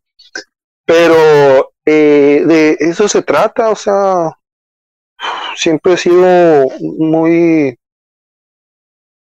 independiente, desde muy niño buscándole mi lado. Y, yo pues no te puedo decir, todo lo logré yo, no, no, algunos usan para, para, para hacer estas cosas aquí. Y, y estar contento y feliz de, de, las cosas. O sea, por ejemplo, yo estoy contento que me haga recordar muchas cosas que la verdad no me acordaba. Yo dejé el básquetbol así de que todos los uniformes guardados ahí, hasta a veces me dan ganas de, no sé si regalarlos, tirarlos, quemar las cosas, como que no quería saber nada. Pero dentro de todo eso, una cosa que haya pasado no me puede amargar todo lo bonito, ¿me explico? No me puede amargar nada. Y, y lo bonito, te voy a decir, lo más bonito deja tú lo que uno ha hecho en la cancha, es que las personas te digan que, que tienen una muy buena imagen tuya, que te, llegó en el corazón, o sea, a veces que ni los conoces. ¿Me explico? Eso, eso para mí ha sido lo más bonito que me ha dejado el básquetbol, ¿no? Dentro de muchas cosas, ¿no? Del básquetbol, que, que haya llegado personas que se sintieron alegres y todo. Uno sabe lo que sintió, ¿no? En, esos momentos, y pero que en lo que viene reflejando el básquetbol también, me explico, como un espectáculo, es las personas, pues, de una u otra manera. Oye, Mirulo, yo hace rato te comentaba que este me da gusto ver que perdiste un chingo de peso, este, que te estás quitando años con tus cortes acá, este, juveniles de la chaviza, este. Eh, este corte lo tengo desde hace 15 años, lo tenía 20 años. Eh, este vino, o sea, cuando yo lo dejé, haz de cuenta como que lo dejé para que lo tomara la chaviza, güey. Pero la neta, güey, te puedo mandar fotos, güey. De hace 20 años, yo traía este corte de pelo no existía, yo lo ponía, yo pongo la moda. Oye, bueno, la, idea es, este, si estás en ese proceso, yo te escucho este, centrado, pues ya pasaste cosas fuertes y todo esto, y hace rato te dije, viejo, pues ya es momento de que este, ya dices que ya aprendiste a soltar, y pues bueno, entra en esta nueva etapa, retoma el básquet, sabes que es algo que te apasiona, tus uniformes, no los tires, este, te van a servir y si los quieres quemar, pues mejor manda por acá y regalamos alguno. Y lo que quiero hacer ahorita, viejo, es para que veas que hay mucha gente que, este, que te aprecia y, te dé un levantón de, en el ánimo, en el autoestima. Te voy a pasar algunos comentarios para que veas que todavía en el recuerdo de la gente sigues, este, sigues presente, compadre. Mira, dice. No, estamos muy bien, estamos muy bien. Eh, te digo, son parte de las cosas, ¿no? Que pasa. Digo, hace 10 años, hace 5 años, puede ser hace un día, todos tenemos bajones, es normal, pero te voy a decir una cosa, ¿sí? Nunca le digas a nadie que sientes lástima. Yo digo eh, en, una forma de otra tercera persona diciéndote, eh, tú lo digas, ¿no? Nunca le digas a una persona que es débil, porque una persona que ha llorado y que se ha rendido es la persona más fuerte porque está, está luchando y ha vencido al ego. Una persona egocéntrica es la que se siente fuerte y es peor el trancazo que nos da la vida cuando uno es egocéntrico. ¿Por qué? Porque se levanta el débil, el débil te apuña. Entonces, no, más que nada, digo, cuando uno ve a una persona que dice, mm, estoy derrotado, hay que agarrar a esa persona. Qué bueno, cabrón. Porque ahora eres más fuerte. Una persona que está llorando, llora, cabrón. Saca todo, porque al sacar todo, está sacando toda la debilidad, ¿sí? Y la fortaleza son tus lágrimas. Cada lágrima que saques te está haciendo fuerte. Eres más fuerte. Una persona que no llora, una persona que es, esas personas son débiles porque no quieren mostrar debilidad. Ya son débiles. Quieren mostrar algo que no son fuerza, pues. Y nosotros no podemos decir que somos fuertes por, nuestra, por nuestra propia voluntad. Porque la vida nos puede pegar peor. Y no nomás a nosotros, nos puede pegar con un ser querido, con un ser amado. Y ahí, como dicen, hasta lágrimas de sangre puede uno tocar. Entonces, te digo, no, no, no me siento eh, vulnerable, no me siento mal. Al contrario, eh, a veces has pasado por momentos como se llama, ¿no? De limpieza y, eh, está uno viendo qué, cosas quiere mejorar, qué estaba haciendo, eso. Pero es normal, me explico. Vivir al día está mal. No está mal, no está mal, o sea, para nada. ¿Por qué? Porque todavía tienes sueños, tienes ilusiones y no se han quitado. El tiempo, hay que ser pacientes, digo, el básquetbol te enseña a ser paciente, o sea, no es posible que yo me haya pentado ocho meses en Toluca, vivíamos casi casi a pan y agua, no nos daban nada, y después de esos ocho meses te vas a jugar a un, a un premundial, a, a, ¿cómo se llama? A Argentina, y de ahí te vas a Australia a jugar un juego de la buena voluntad. Entrenábamos sin balón, como te dije a veces. Pesas, hijo de la fregada, no sé, yo digo que estaban mejor las pesas esas de, como dice, y no es por menospreciar, de esas con leche nido de cemento. Es que las otras, la verdad, no, no sé de dónde las sacaron.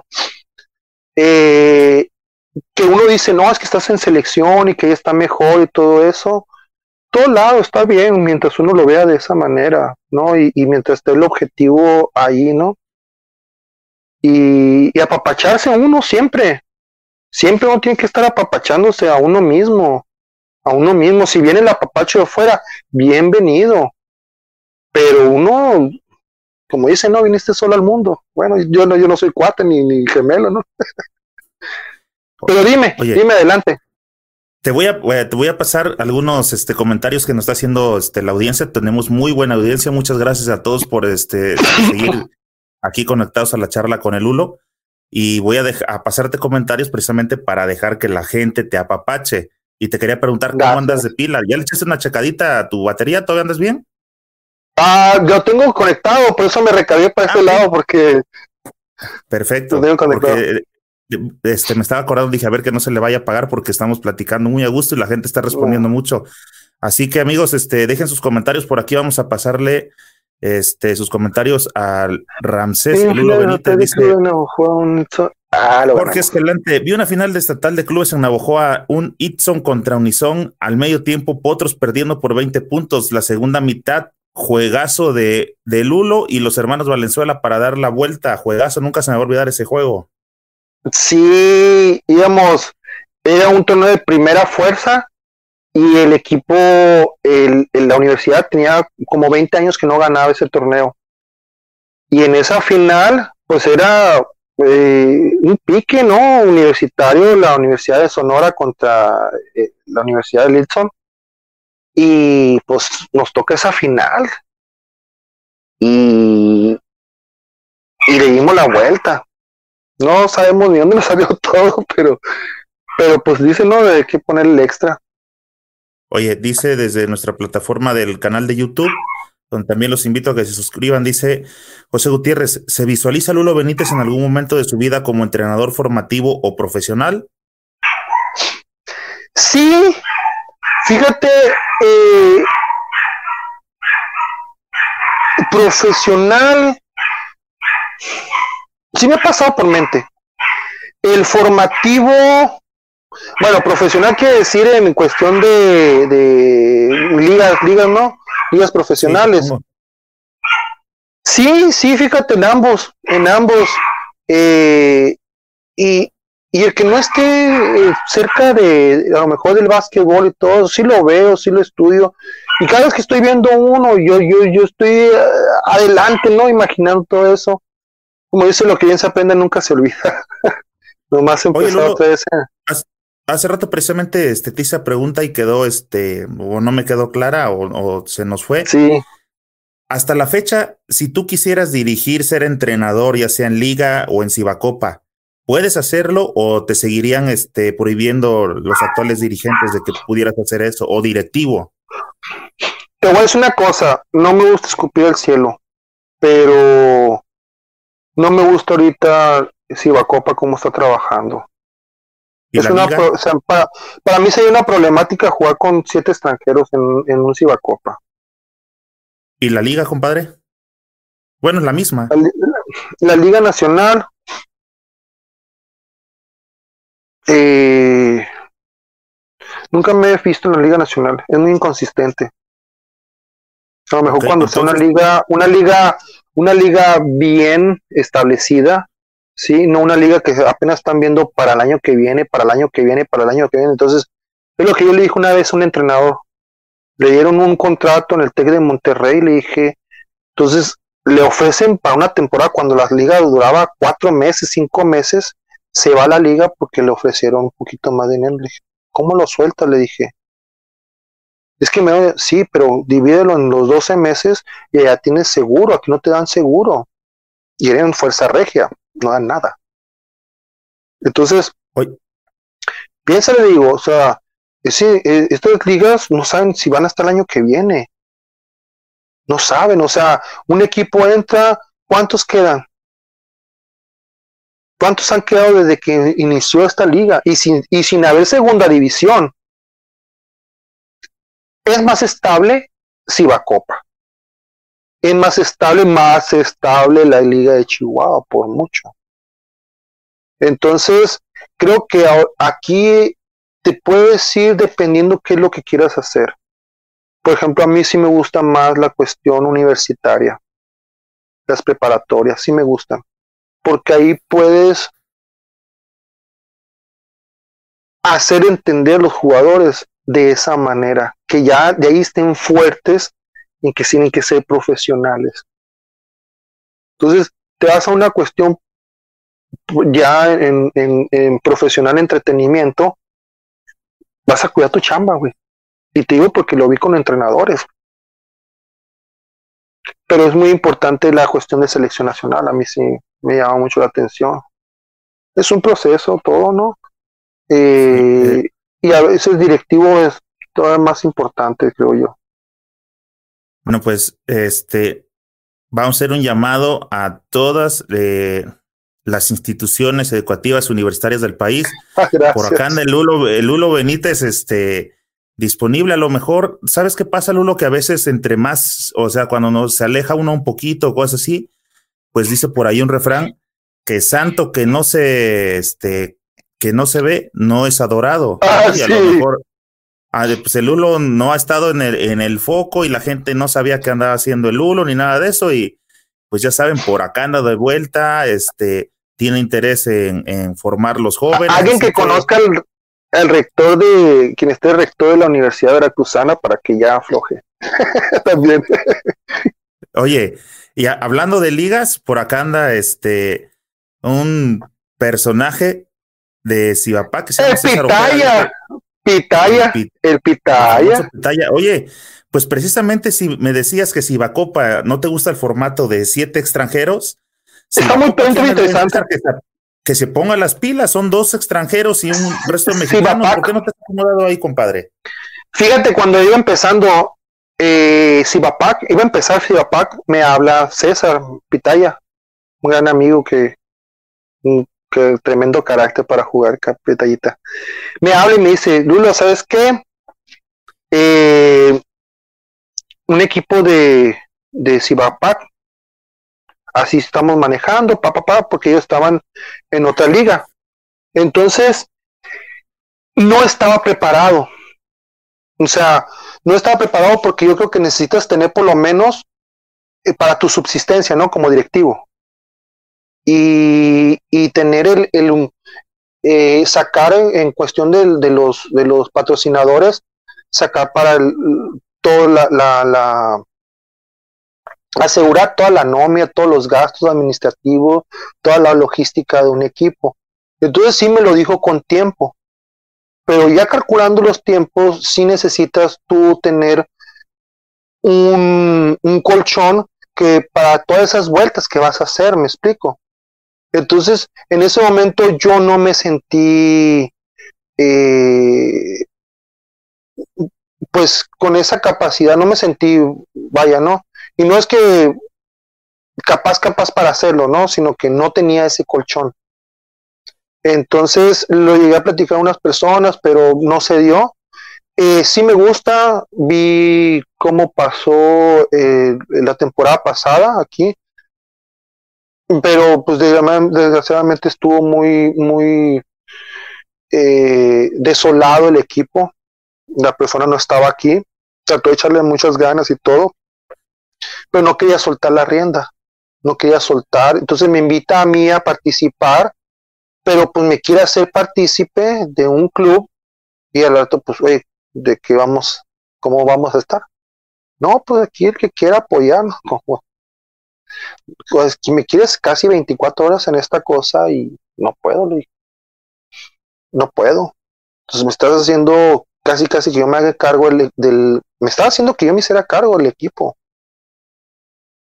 y pero no yo para mí era un trabajo no con un patrón se puede decir pero si me dices sabes que del principio me hubiera dicho eso no si quieres usar la imagen úsala no hay problema yo te ayudo sí o sea si eso crees que es imagen pues adelante no hay problema para mí yo sigo siendo Ramsés Benítez el Lulo del callejón de mi mamá, no hay problema. La gente me conoce, me conoce, sí, por el básquetbol, pero también me conoce como persona. Eh, pues no, no, no, parece que no salieron las cosas bien, pero eh, lo que viene siendo Sivapac, el formato es muy bueno. Ese fue el formato que perdió Sivacopa. Entonces, a mí me gusta mucho lo que está haciendo César Ojeda de Pitaya con todos los que están integrados y espero que si van a hacer negocio, lo van a hacer. El básquetbol es espectáculo, es negocio y es deporte y es recreación y es educación y es todo. Y esto es un negocio lo que están haciendo. Pero no se salgan de ese formato. Porque van a producir muchos jugadores, le van a ilusionar muchos jugadores, a muchos que vienen atrás y todo eso. Entonces, hoy están acaparando creo que van a acaparar como 26 plazas, creo, 24 plazas ya. Y traen expansión para el sureste y el centro del país, compadre. Y ahí creo que sí tendría que dividirlo. Porque nomás agarrar lo que viene siendo Baja California es un tramo muy largo. Es un tramo muy largo. Y como te digo, sí se necesita buenos patrocinadores, sí se necesita. Y eh, no sé, a lo mejor diría que estaría bueno que hicieran división 1, división 2. Pues tú no. tienes experiencia, este, y si todavía anda por aquí el buen César, este, eres un buen, un buen asesor, Lulo, y además, este, para que no estés como dependiendo de así, luego nos vamos a echar una platicada, porque hay un buen asunto con nuestro patrocinador oficial, que es la proteína que tienes acá atrás, y vamos a platicar a ver qué podemos hacer contigo por el rumbo de Sonora, compadre. Hay mucha gente que Ah, perfecto y ahorita nos echamos una Sí, fíjate, fíjate que me he dado cuenta, me he dado cuenta de que eh, mucho agarraste mucho eh, seguidor de aquí, de este lado. Te felicito, la verdad. Y tío, tú fuiste eh, de los que han empezado, han, seguido en esto lo del básquetbol. Tú fuiste el pionero de, de estas entrevistas en, en, en videollamadas.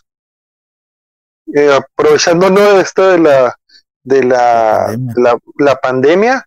Muy, muy, muy buena este, muy buena iniciativa, muy buena eh, innovación hiciste. Y, y te voy a decir una cosa, aquí te miré primero y después de a ti empezó a ver, no nomás de, de, de, del básquetbol, empecé a ver de noticieros, de, de otro tipo de cosas. No, la verdad, digo, para mí tú fuiste el pionero, ¿no? Porque fue el que primero que vi, pero no sé si a otras personas empezaron a hacer este tipo de cosas.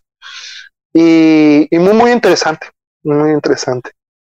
Muchas gracias, Lo Vamos a echar una platicada. Mira, dice por acá eh, Manuel Gutiérrez, dice, se visualiza venir, ah, este ya lo había ah, leído, dice... Él es mi hermano, es mi medio hermano. Sí, Manuelito. Martínez. En Jalapa, en Jalapa, Veracruz, si no me equivoco, tuve compañeros a Víctor Mariscal, Enrique Palmita González, Gustavo Ayón y Víctor Ávila. Exactamente. Los mismos. Oye, compadre, ahorita que hace ratito mencionaste que al diablo lo sometiste a quién más? A este. Al bollo. Eh, al bollo, este, en los tiros de tres. Y al mariscal. Ay, a mariscal. No sé cuándo vamos a coincidir, compadre, pero te voy a retar y nos vamos a echar un, este, un concursito de triples a ver si puedo tumbarte la corona y vamos a grabar el material para compartirlo acá con los compas. ¿Qué te parece? Mira, me, me, yo te hubiera dicho, estás bien si me hubiera dicho, ah, vamos a ver quién mete más, pero si me dices, te voy a retar, yo digo, siempre digo que que reta ya se vio perdido.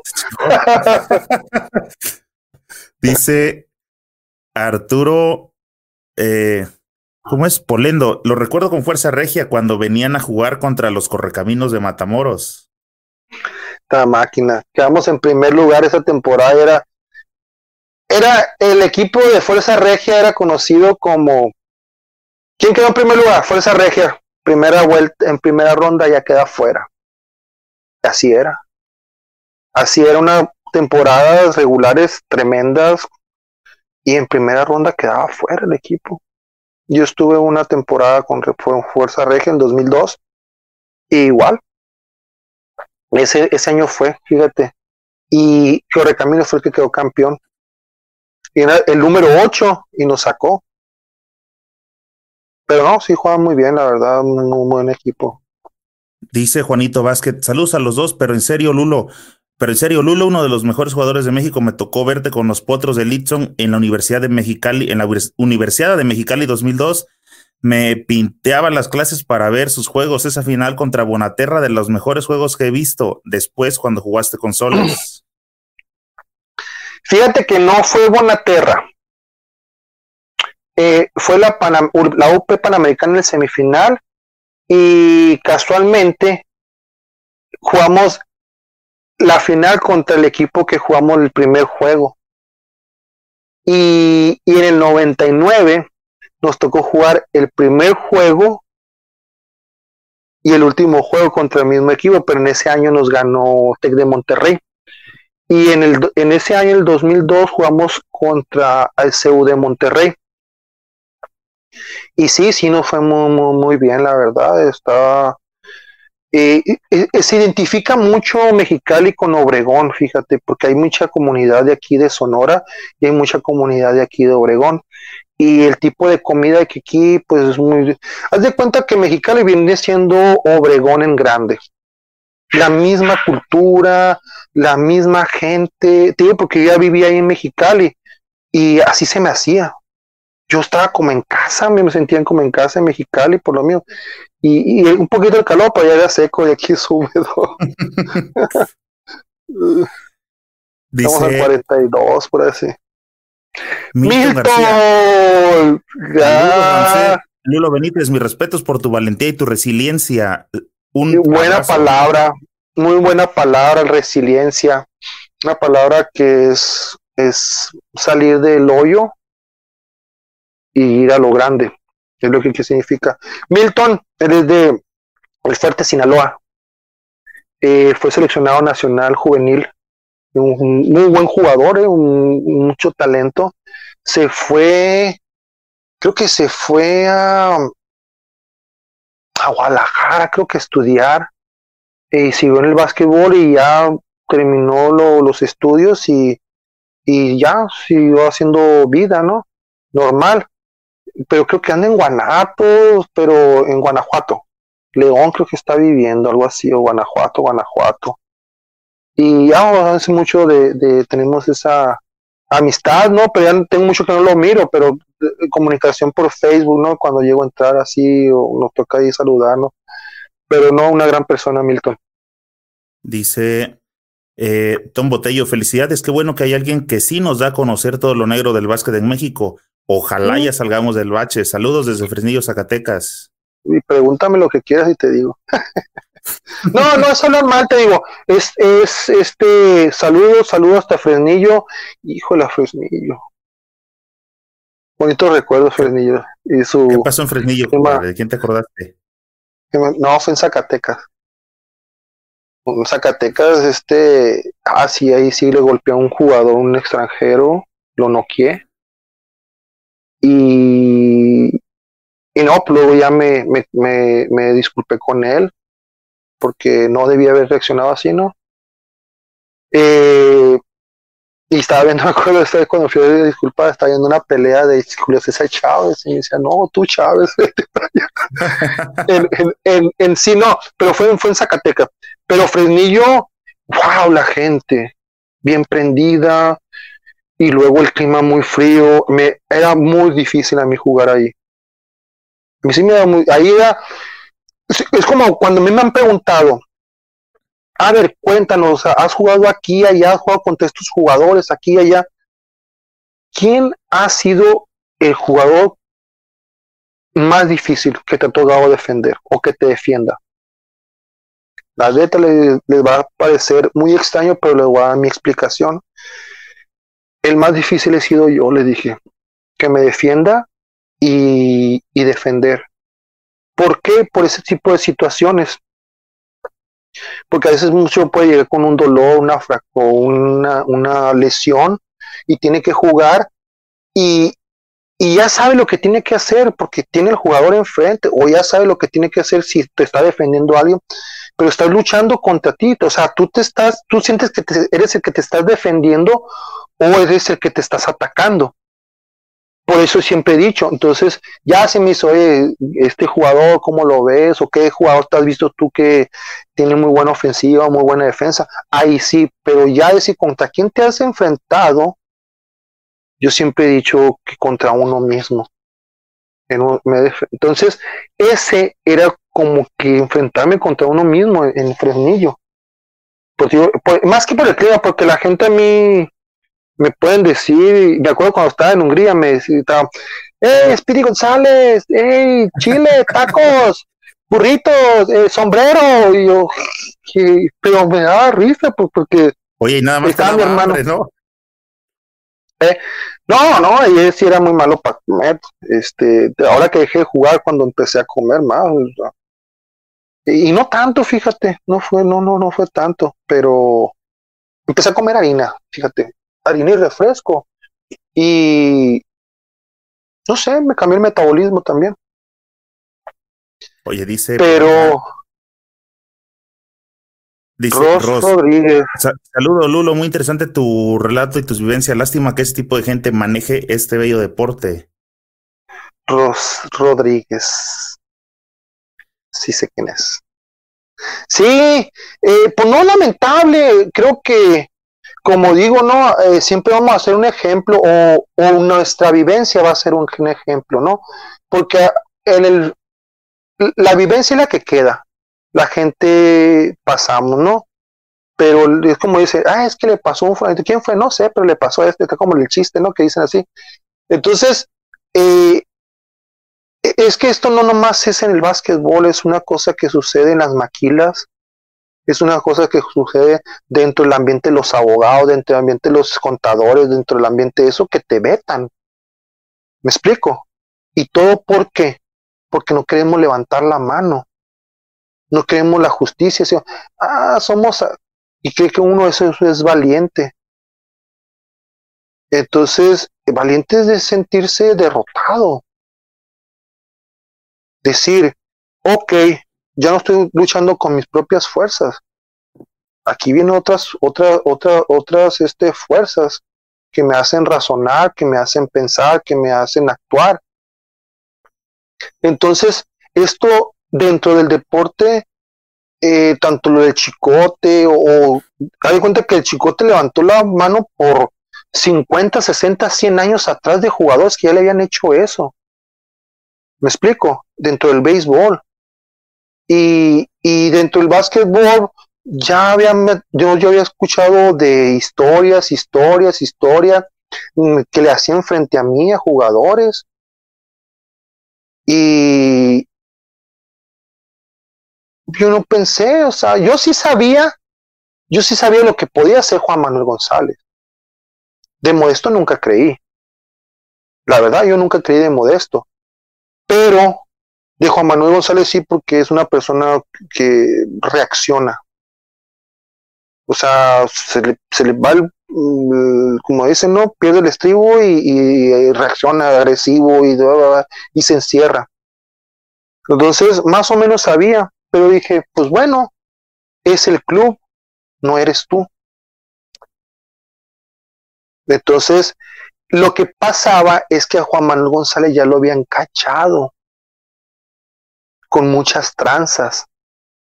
Sí, él con los agentes se arreglaba para que le diera un dinero. Él hacía negocios, por cada peso que entraba hacía negocios. Entonces yo creo que a él ya lo habían cachado en algo. Y el que haber entrado eso mío, pues lo iba a relucir todo iba a quedar mal. ¿Cómo es posible que en un club los de oficina sí estén dados de alta con todas las prestaciones y los que están en cancha no? ¿Te imaginas si supiera el instituto, el, el IMSS, que tuvieron casi 400 jugadores sin prestaciones? El multón que va a agarrar la Universidad Veracruzana. Se supiera que la Liga Nacional uno la puede denunciar ante el IMSS porque no le da eso a los jugadores. Eso sí se necesita una asociación de jugadores, no la asociación. Conozco a estos jugadores que están dentro, ¿sí? Y ellos vinieron a mí, después de lo que me pasó, que les querían hacer gachadas y todo, oye, ¿qué hacemos? ¿Quiere hacer algo? Pierde el miedo, y ver ante las, ante las autoridades. Si vas contra los medios de comunicación, no vas a hacer nada. Va a ser peor, peor que meter una demanda. Porque ellos se la van a untar, porque van a saber qué va a pasar a la historia, pero una demanda no. Entonces, si esos jugadores hubieran hecho eso en su momento, ahorita estuvieran más protegidos ahorita tuvieron todas esas prestaciones, ahorita tuvieron todos esos derechos, ahorita tuvieron muchas cosas del gobierno. Porque si tú tienes una prestación del seguro, por ejemplo, y si tú vas al seguro, tú requieres algo, pero el seguro no lo tiene, te lo tienen que mandar y te tienen que subrogar a un particular. Y eso es mucha gente no exige eso. Pues entonces, eh, y no es tanto lo que deberían de pagar los patrones, porque una parte da el patrón y otra parte da el jugador. Pues. No sé en qué se quieran meter, si es por librar impuestos o eso. Métanse los impuestos. si ellos se meten a los impuestos, ¿sí? La liga va a durar y perdurar más.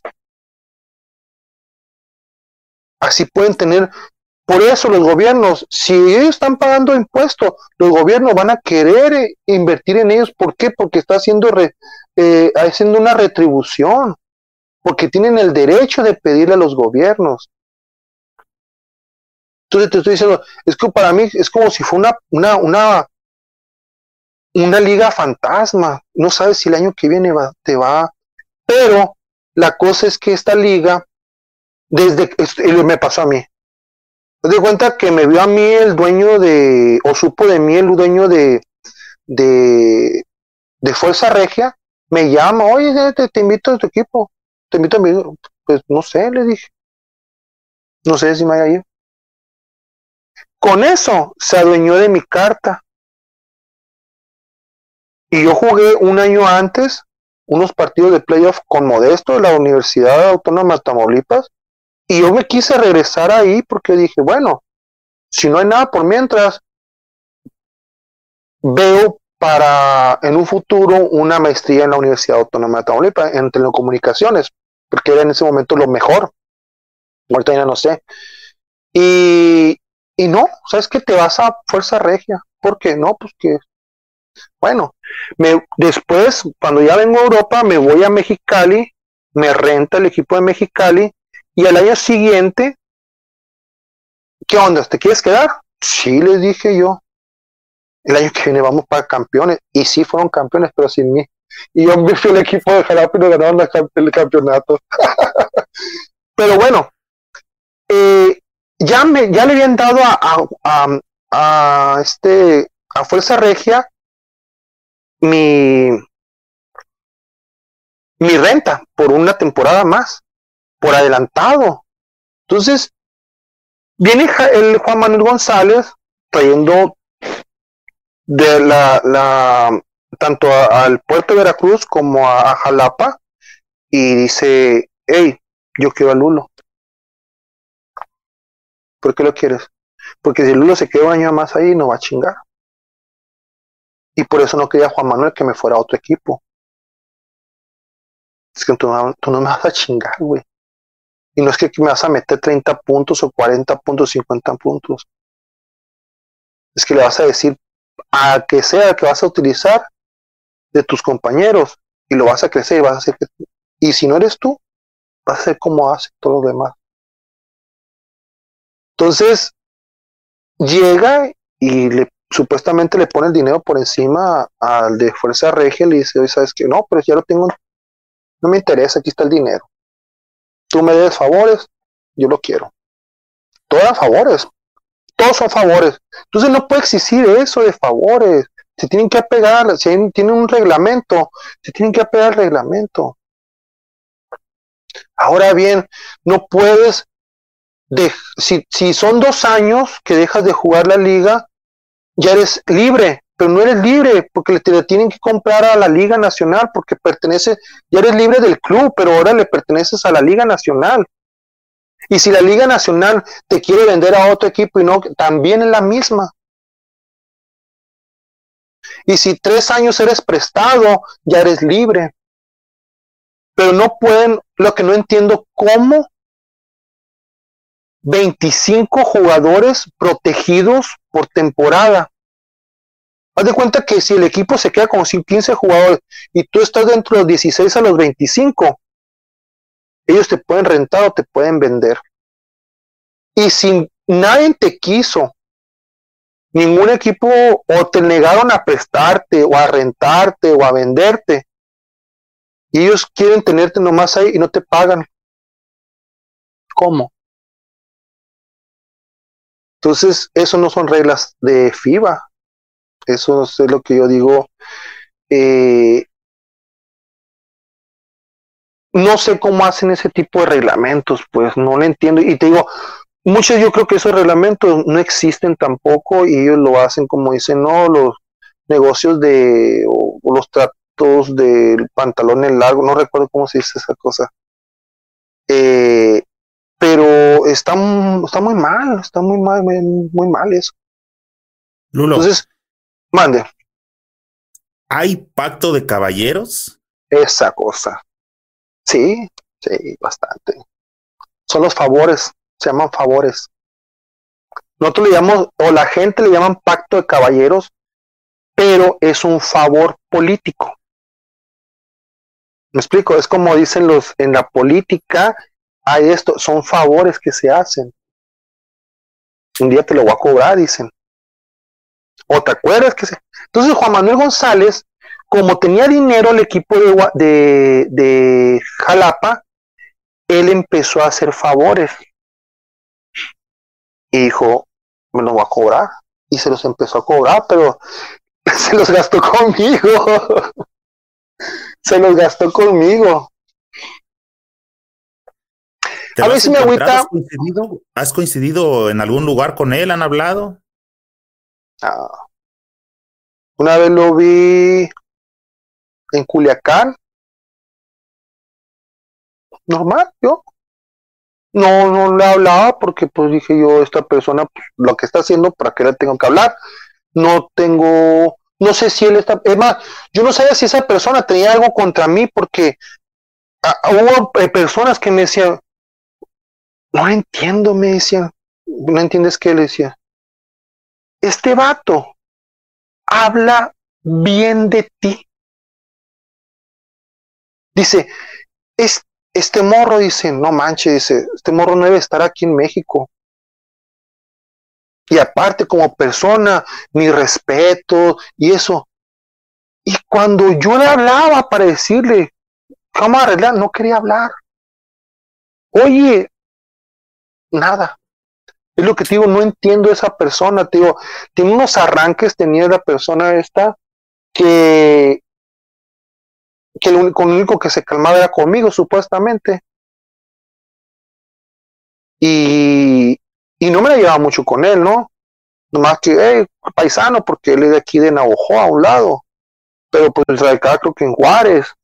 Y, y pues, pues yo, no me, yo, no me, metía con nadie, pues yo seguía, yo, este, a mí se me borró la risa, o sea, eh, era de, de bromas y bromas y cuánta osada hacía, por decir así.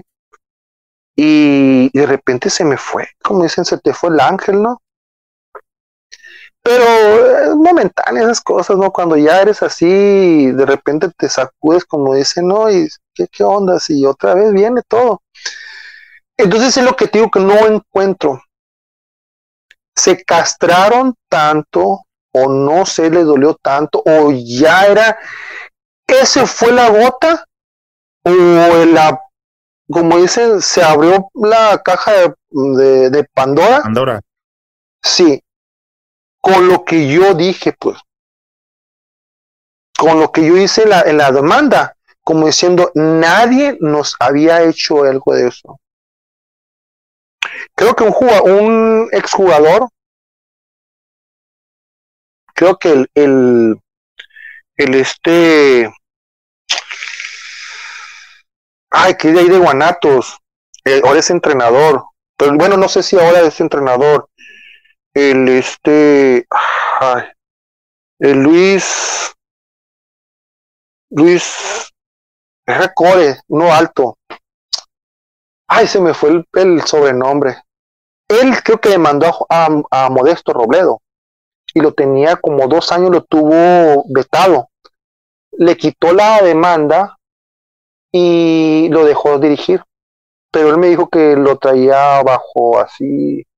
El Chango López, un grandísimo jugador, core como casi dos metros. Creo que lo tuvo demandado, quitó la demanda y lo dejaron dirigir en la Liga Nacional, y pero lo mandaron a un equipo que estaba muy mal en la tabla, creo que era Querétaro en ese tiempo, pero tenía así banqueado, banqueado. Entonces, ¿quién me aseguraba a mí que me dieran mucho dinero en Jalapa, quitar la demanda y quedarme con un mundial? y, me quedarme sin un peso, pues, está canijo, digo yo.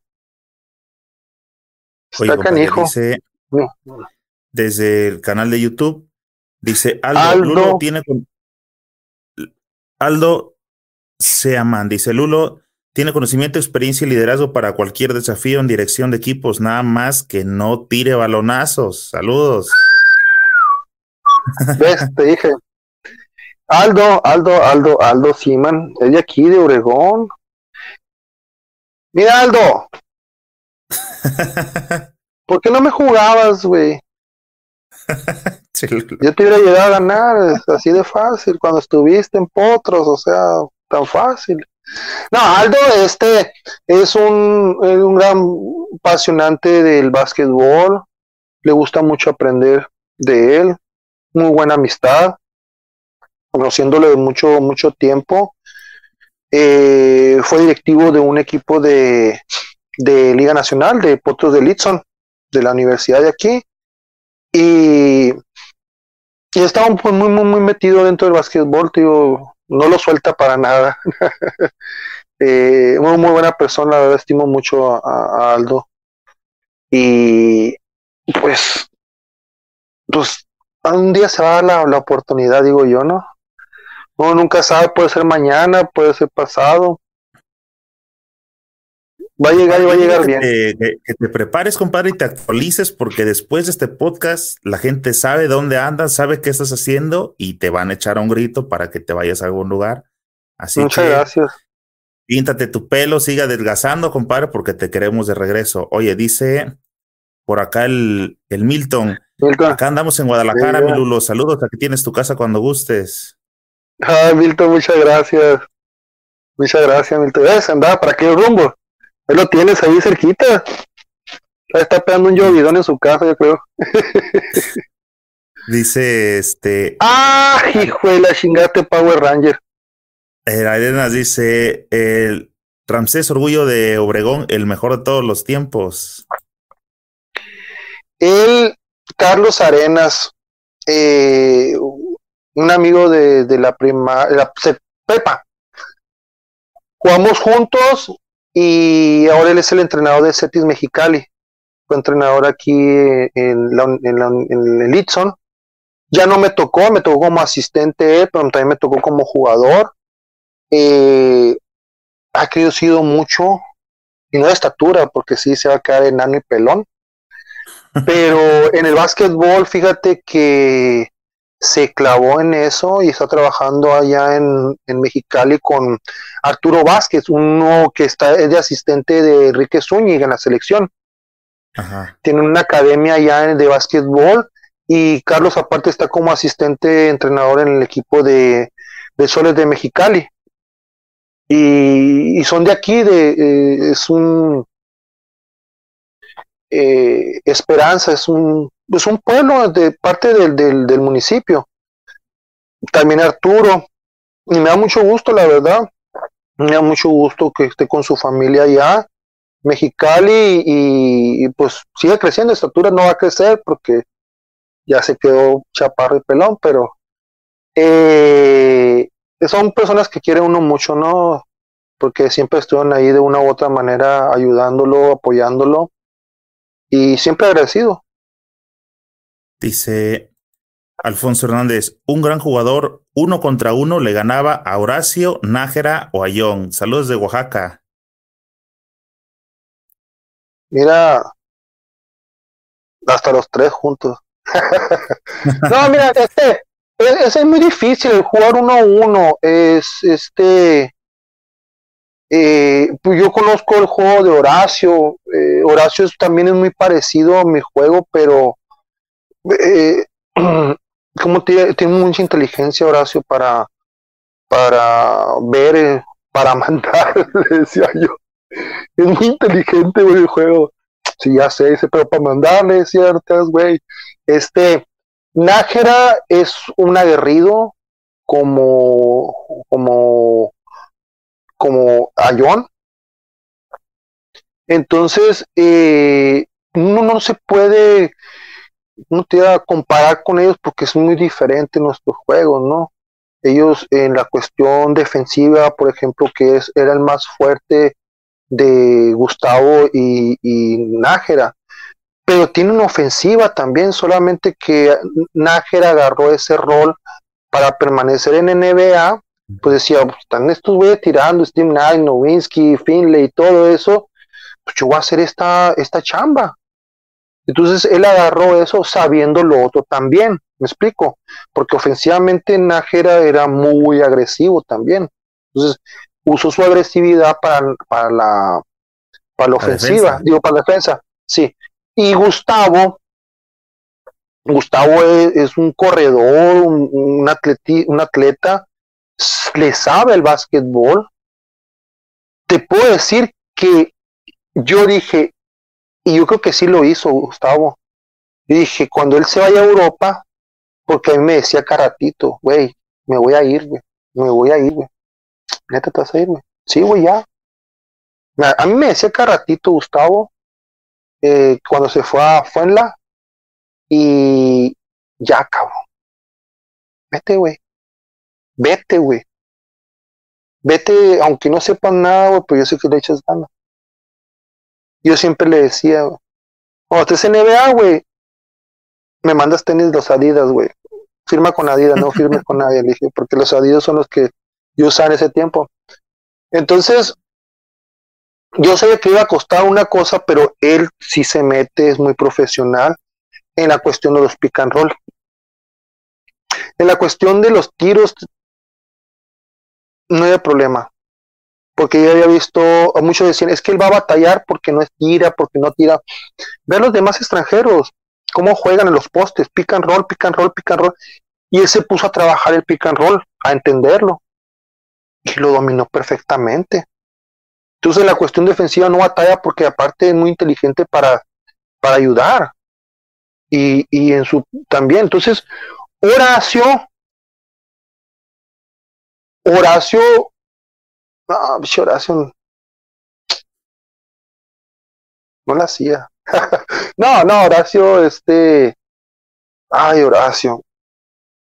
A veces ahí, ahí está, pues nos apoyamos mucho, Horacio y yo, y a veces le decía, ya deja de tratar de manejar la orquesta, cabrón, ponte a jugar, le decía yo.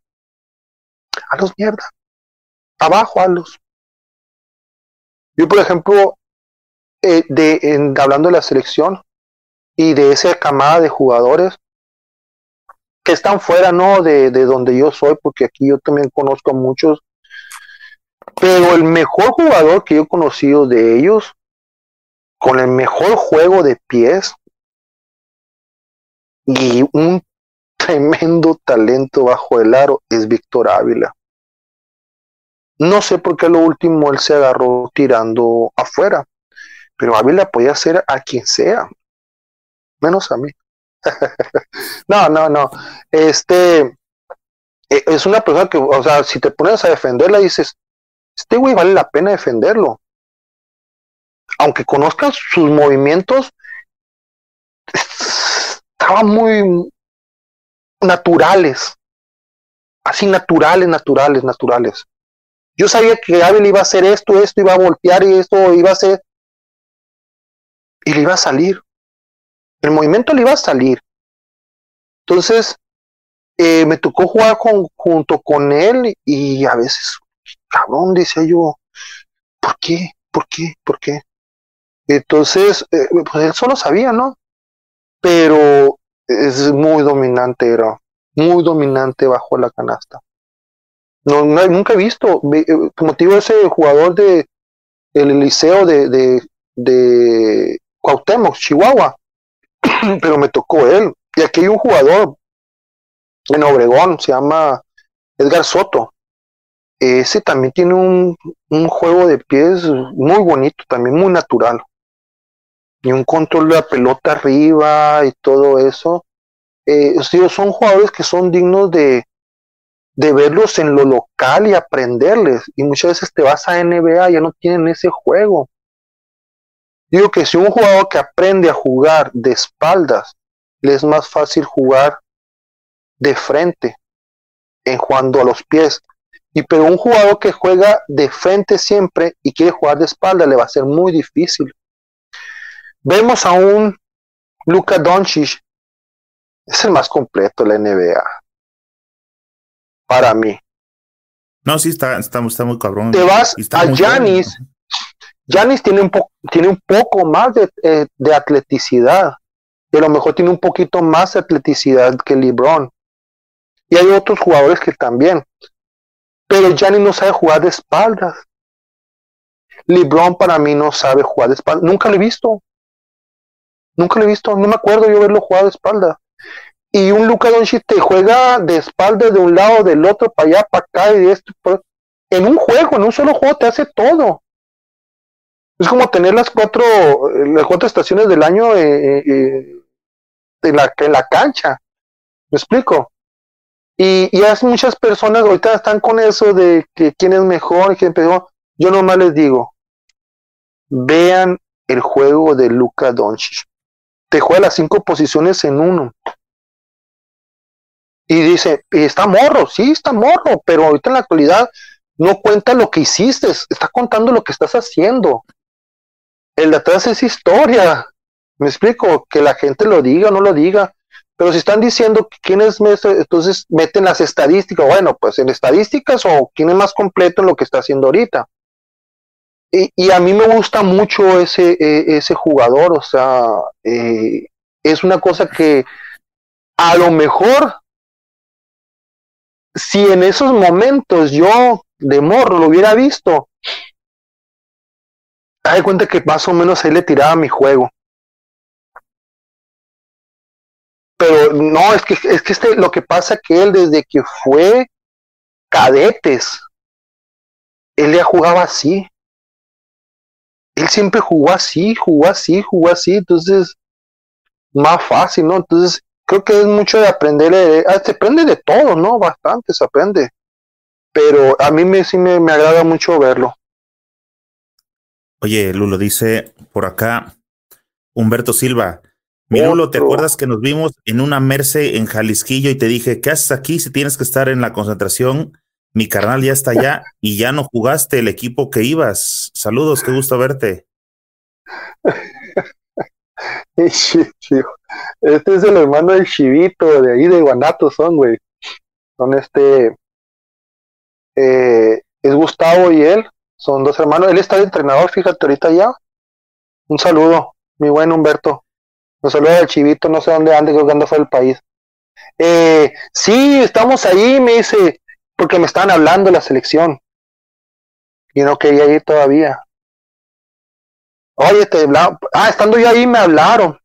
Pero no, sí sigue jugando, si jugamos hasta la final, de hecho jugamos contra ustedes, ahí en, ustedes iban de la UDG. Pero sí me estaban hablando porque querían que no jugara. Ah, ya me acordé, me hablaron y me dijeron que ya no jugara, que si seguía jugando me iban a castigar. Me la dijo muchas veces tu te estoy hablando cinco o seis veces, me la mandó decir, y me la dijo en mi cara. Y yo le dije a ¿me vas a, me vas a, dame una carta, le dije. Dame una carta y yo no voy a jugar. Pero en ese tiempo jugaba los primera fuerza, todo eso. Al meterte a una liga, ya está más cerrado, pues, me explico. Yo me pude venir venido aquí a jugar torneos de primera, pero no haya problema. Pero ya meterte en una cuestión profesional donde te van a decir, te voy a quitar jugadores, te voy a hacer esto, te voy a hacer lo otro, te voy a cerrar aquí, te voy a cerrar allá, ya la piensas, ¿no? Eso es lo que pasa. Entonces Tucen muchas veces me dijo, pues dame una carta, le dije. Y eso es lo mismo que yo les pedí a ellos. Denme una carta donde diga que yo estoy vetado. No la pueden. No la pueden, pues. Entonces, en ese tiempo yo no fui el que perdí, los que perdieron fueron los dueños, los que perdieron fueron los entrenadores, porque le hicieron caso a esas personas.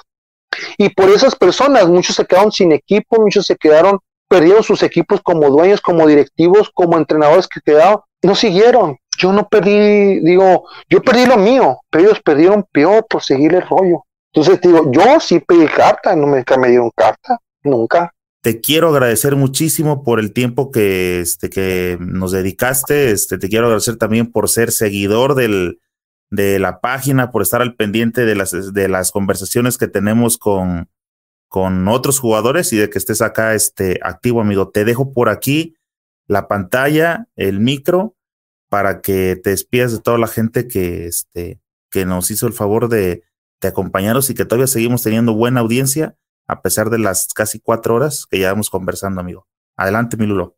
Muchas gracias a, todos por el eh, apoyo que siempre tuve, a todos los jugadores con los que me tocó jugar junto y con todos los jugadores que me tocó en, contra, que pues a todos aprendí, ¿no? Igual de los entrenadores, porque a veces puede un jugador no gustarnos por su forma ese, pero eso nos ese jugador o ese entrenador o ese árbitro nos hacía sacar un poco más de uno, ¿no? Y, y eso nos ayudaba a crecer también como persona. Todas las personas que me tocaron, que no conocía y que mostraban eh, apoyo, que a lo mejor no sé si no me conocían, pero de una u otra manera les agradó mi forma de jugar o mi forma de ser como persona y, y mostrarle ese cariño hacia uno que a veces no, no, no lo esperaba. Les doy gracias. Eh, aquellas personas que nos han dicho que, que hemos permanecido en sus corazones por, por el solo hecho de ser seres humanos, también muchas gracias a todos los que me ayudaron directa o indirectamente eh, dentro de la cancha como fuera, que son muchas las personas que, híjola, mm, no me alcanzarían otros 40 años, yo digo. me gusta ser agradecido, porque es la verdad. Eh, eso nos hace feliz, eso nos hace estar vivos, eso nos hace ir para adelante, mejorar en todo. Y que en este tiempo, como dijo Eric, eh, nos hemos tenido muchas pruebas todos y muchas pruebas de que familiares que perdieron, algún trabajo, eh, la salud, que familiares se pusieron mal. Y a veces uno no nos entra en la o no queremos comprender que muchas veces son pruebas de que ver si uno está haciendo alguna cosa mal y si lo está haciendo mal, si es por cuestión de otra y dejar a un lado el amor, dejar a un lado la paz y ser pacientes. Ahorita lo que nos enseña más que nada estos tiempos, ser pacientes y cuidarnos y cuidar a todos. Entonces, no prometo nada porque no me gusta endeudarme de esta manera. Todo hay que ser paciente y todo viene. Y que a desearle a todos que, que se encuentren bien, que estén de la mejor manera, mejor ánimo. Y pues ojalá vernos pronto y pues aquí vamos a andar también.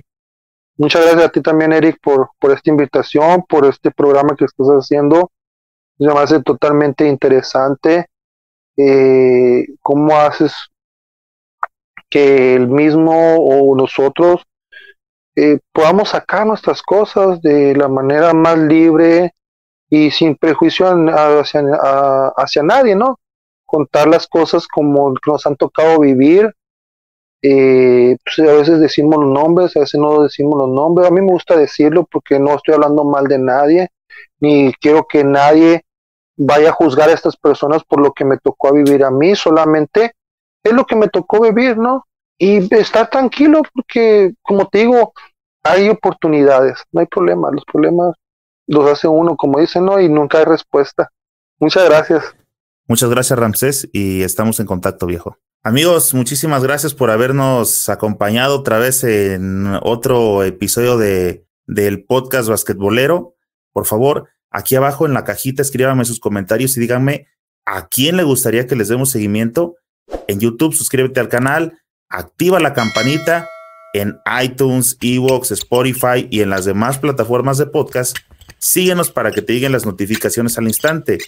Asegúrate de darle me gusta y comparte con tus amigos para que cada vez seamos más los que integramos esta chulada de comunidad basquetbolera. Nos vemos pronto en alguna cancha.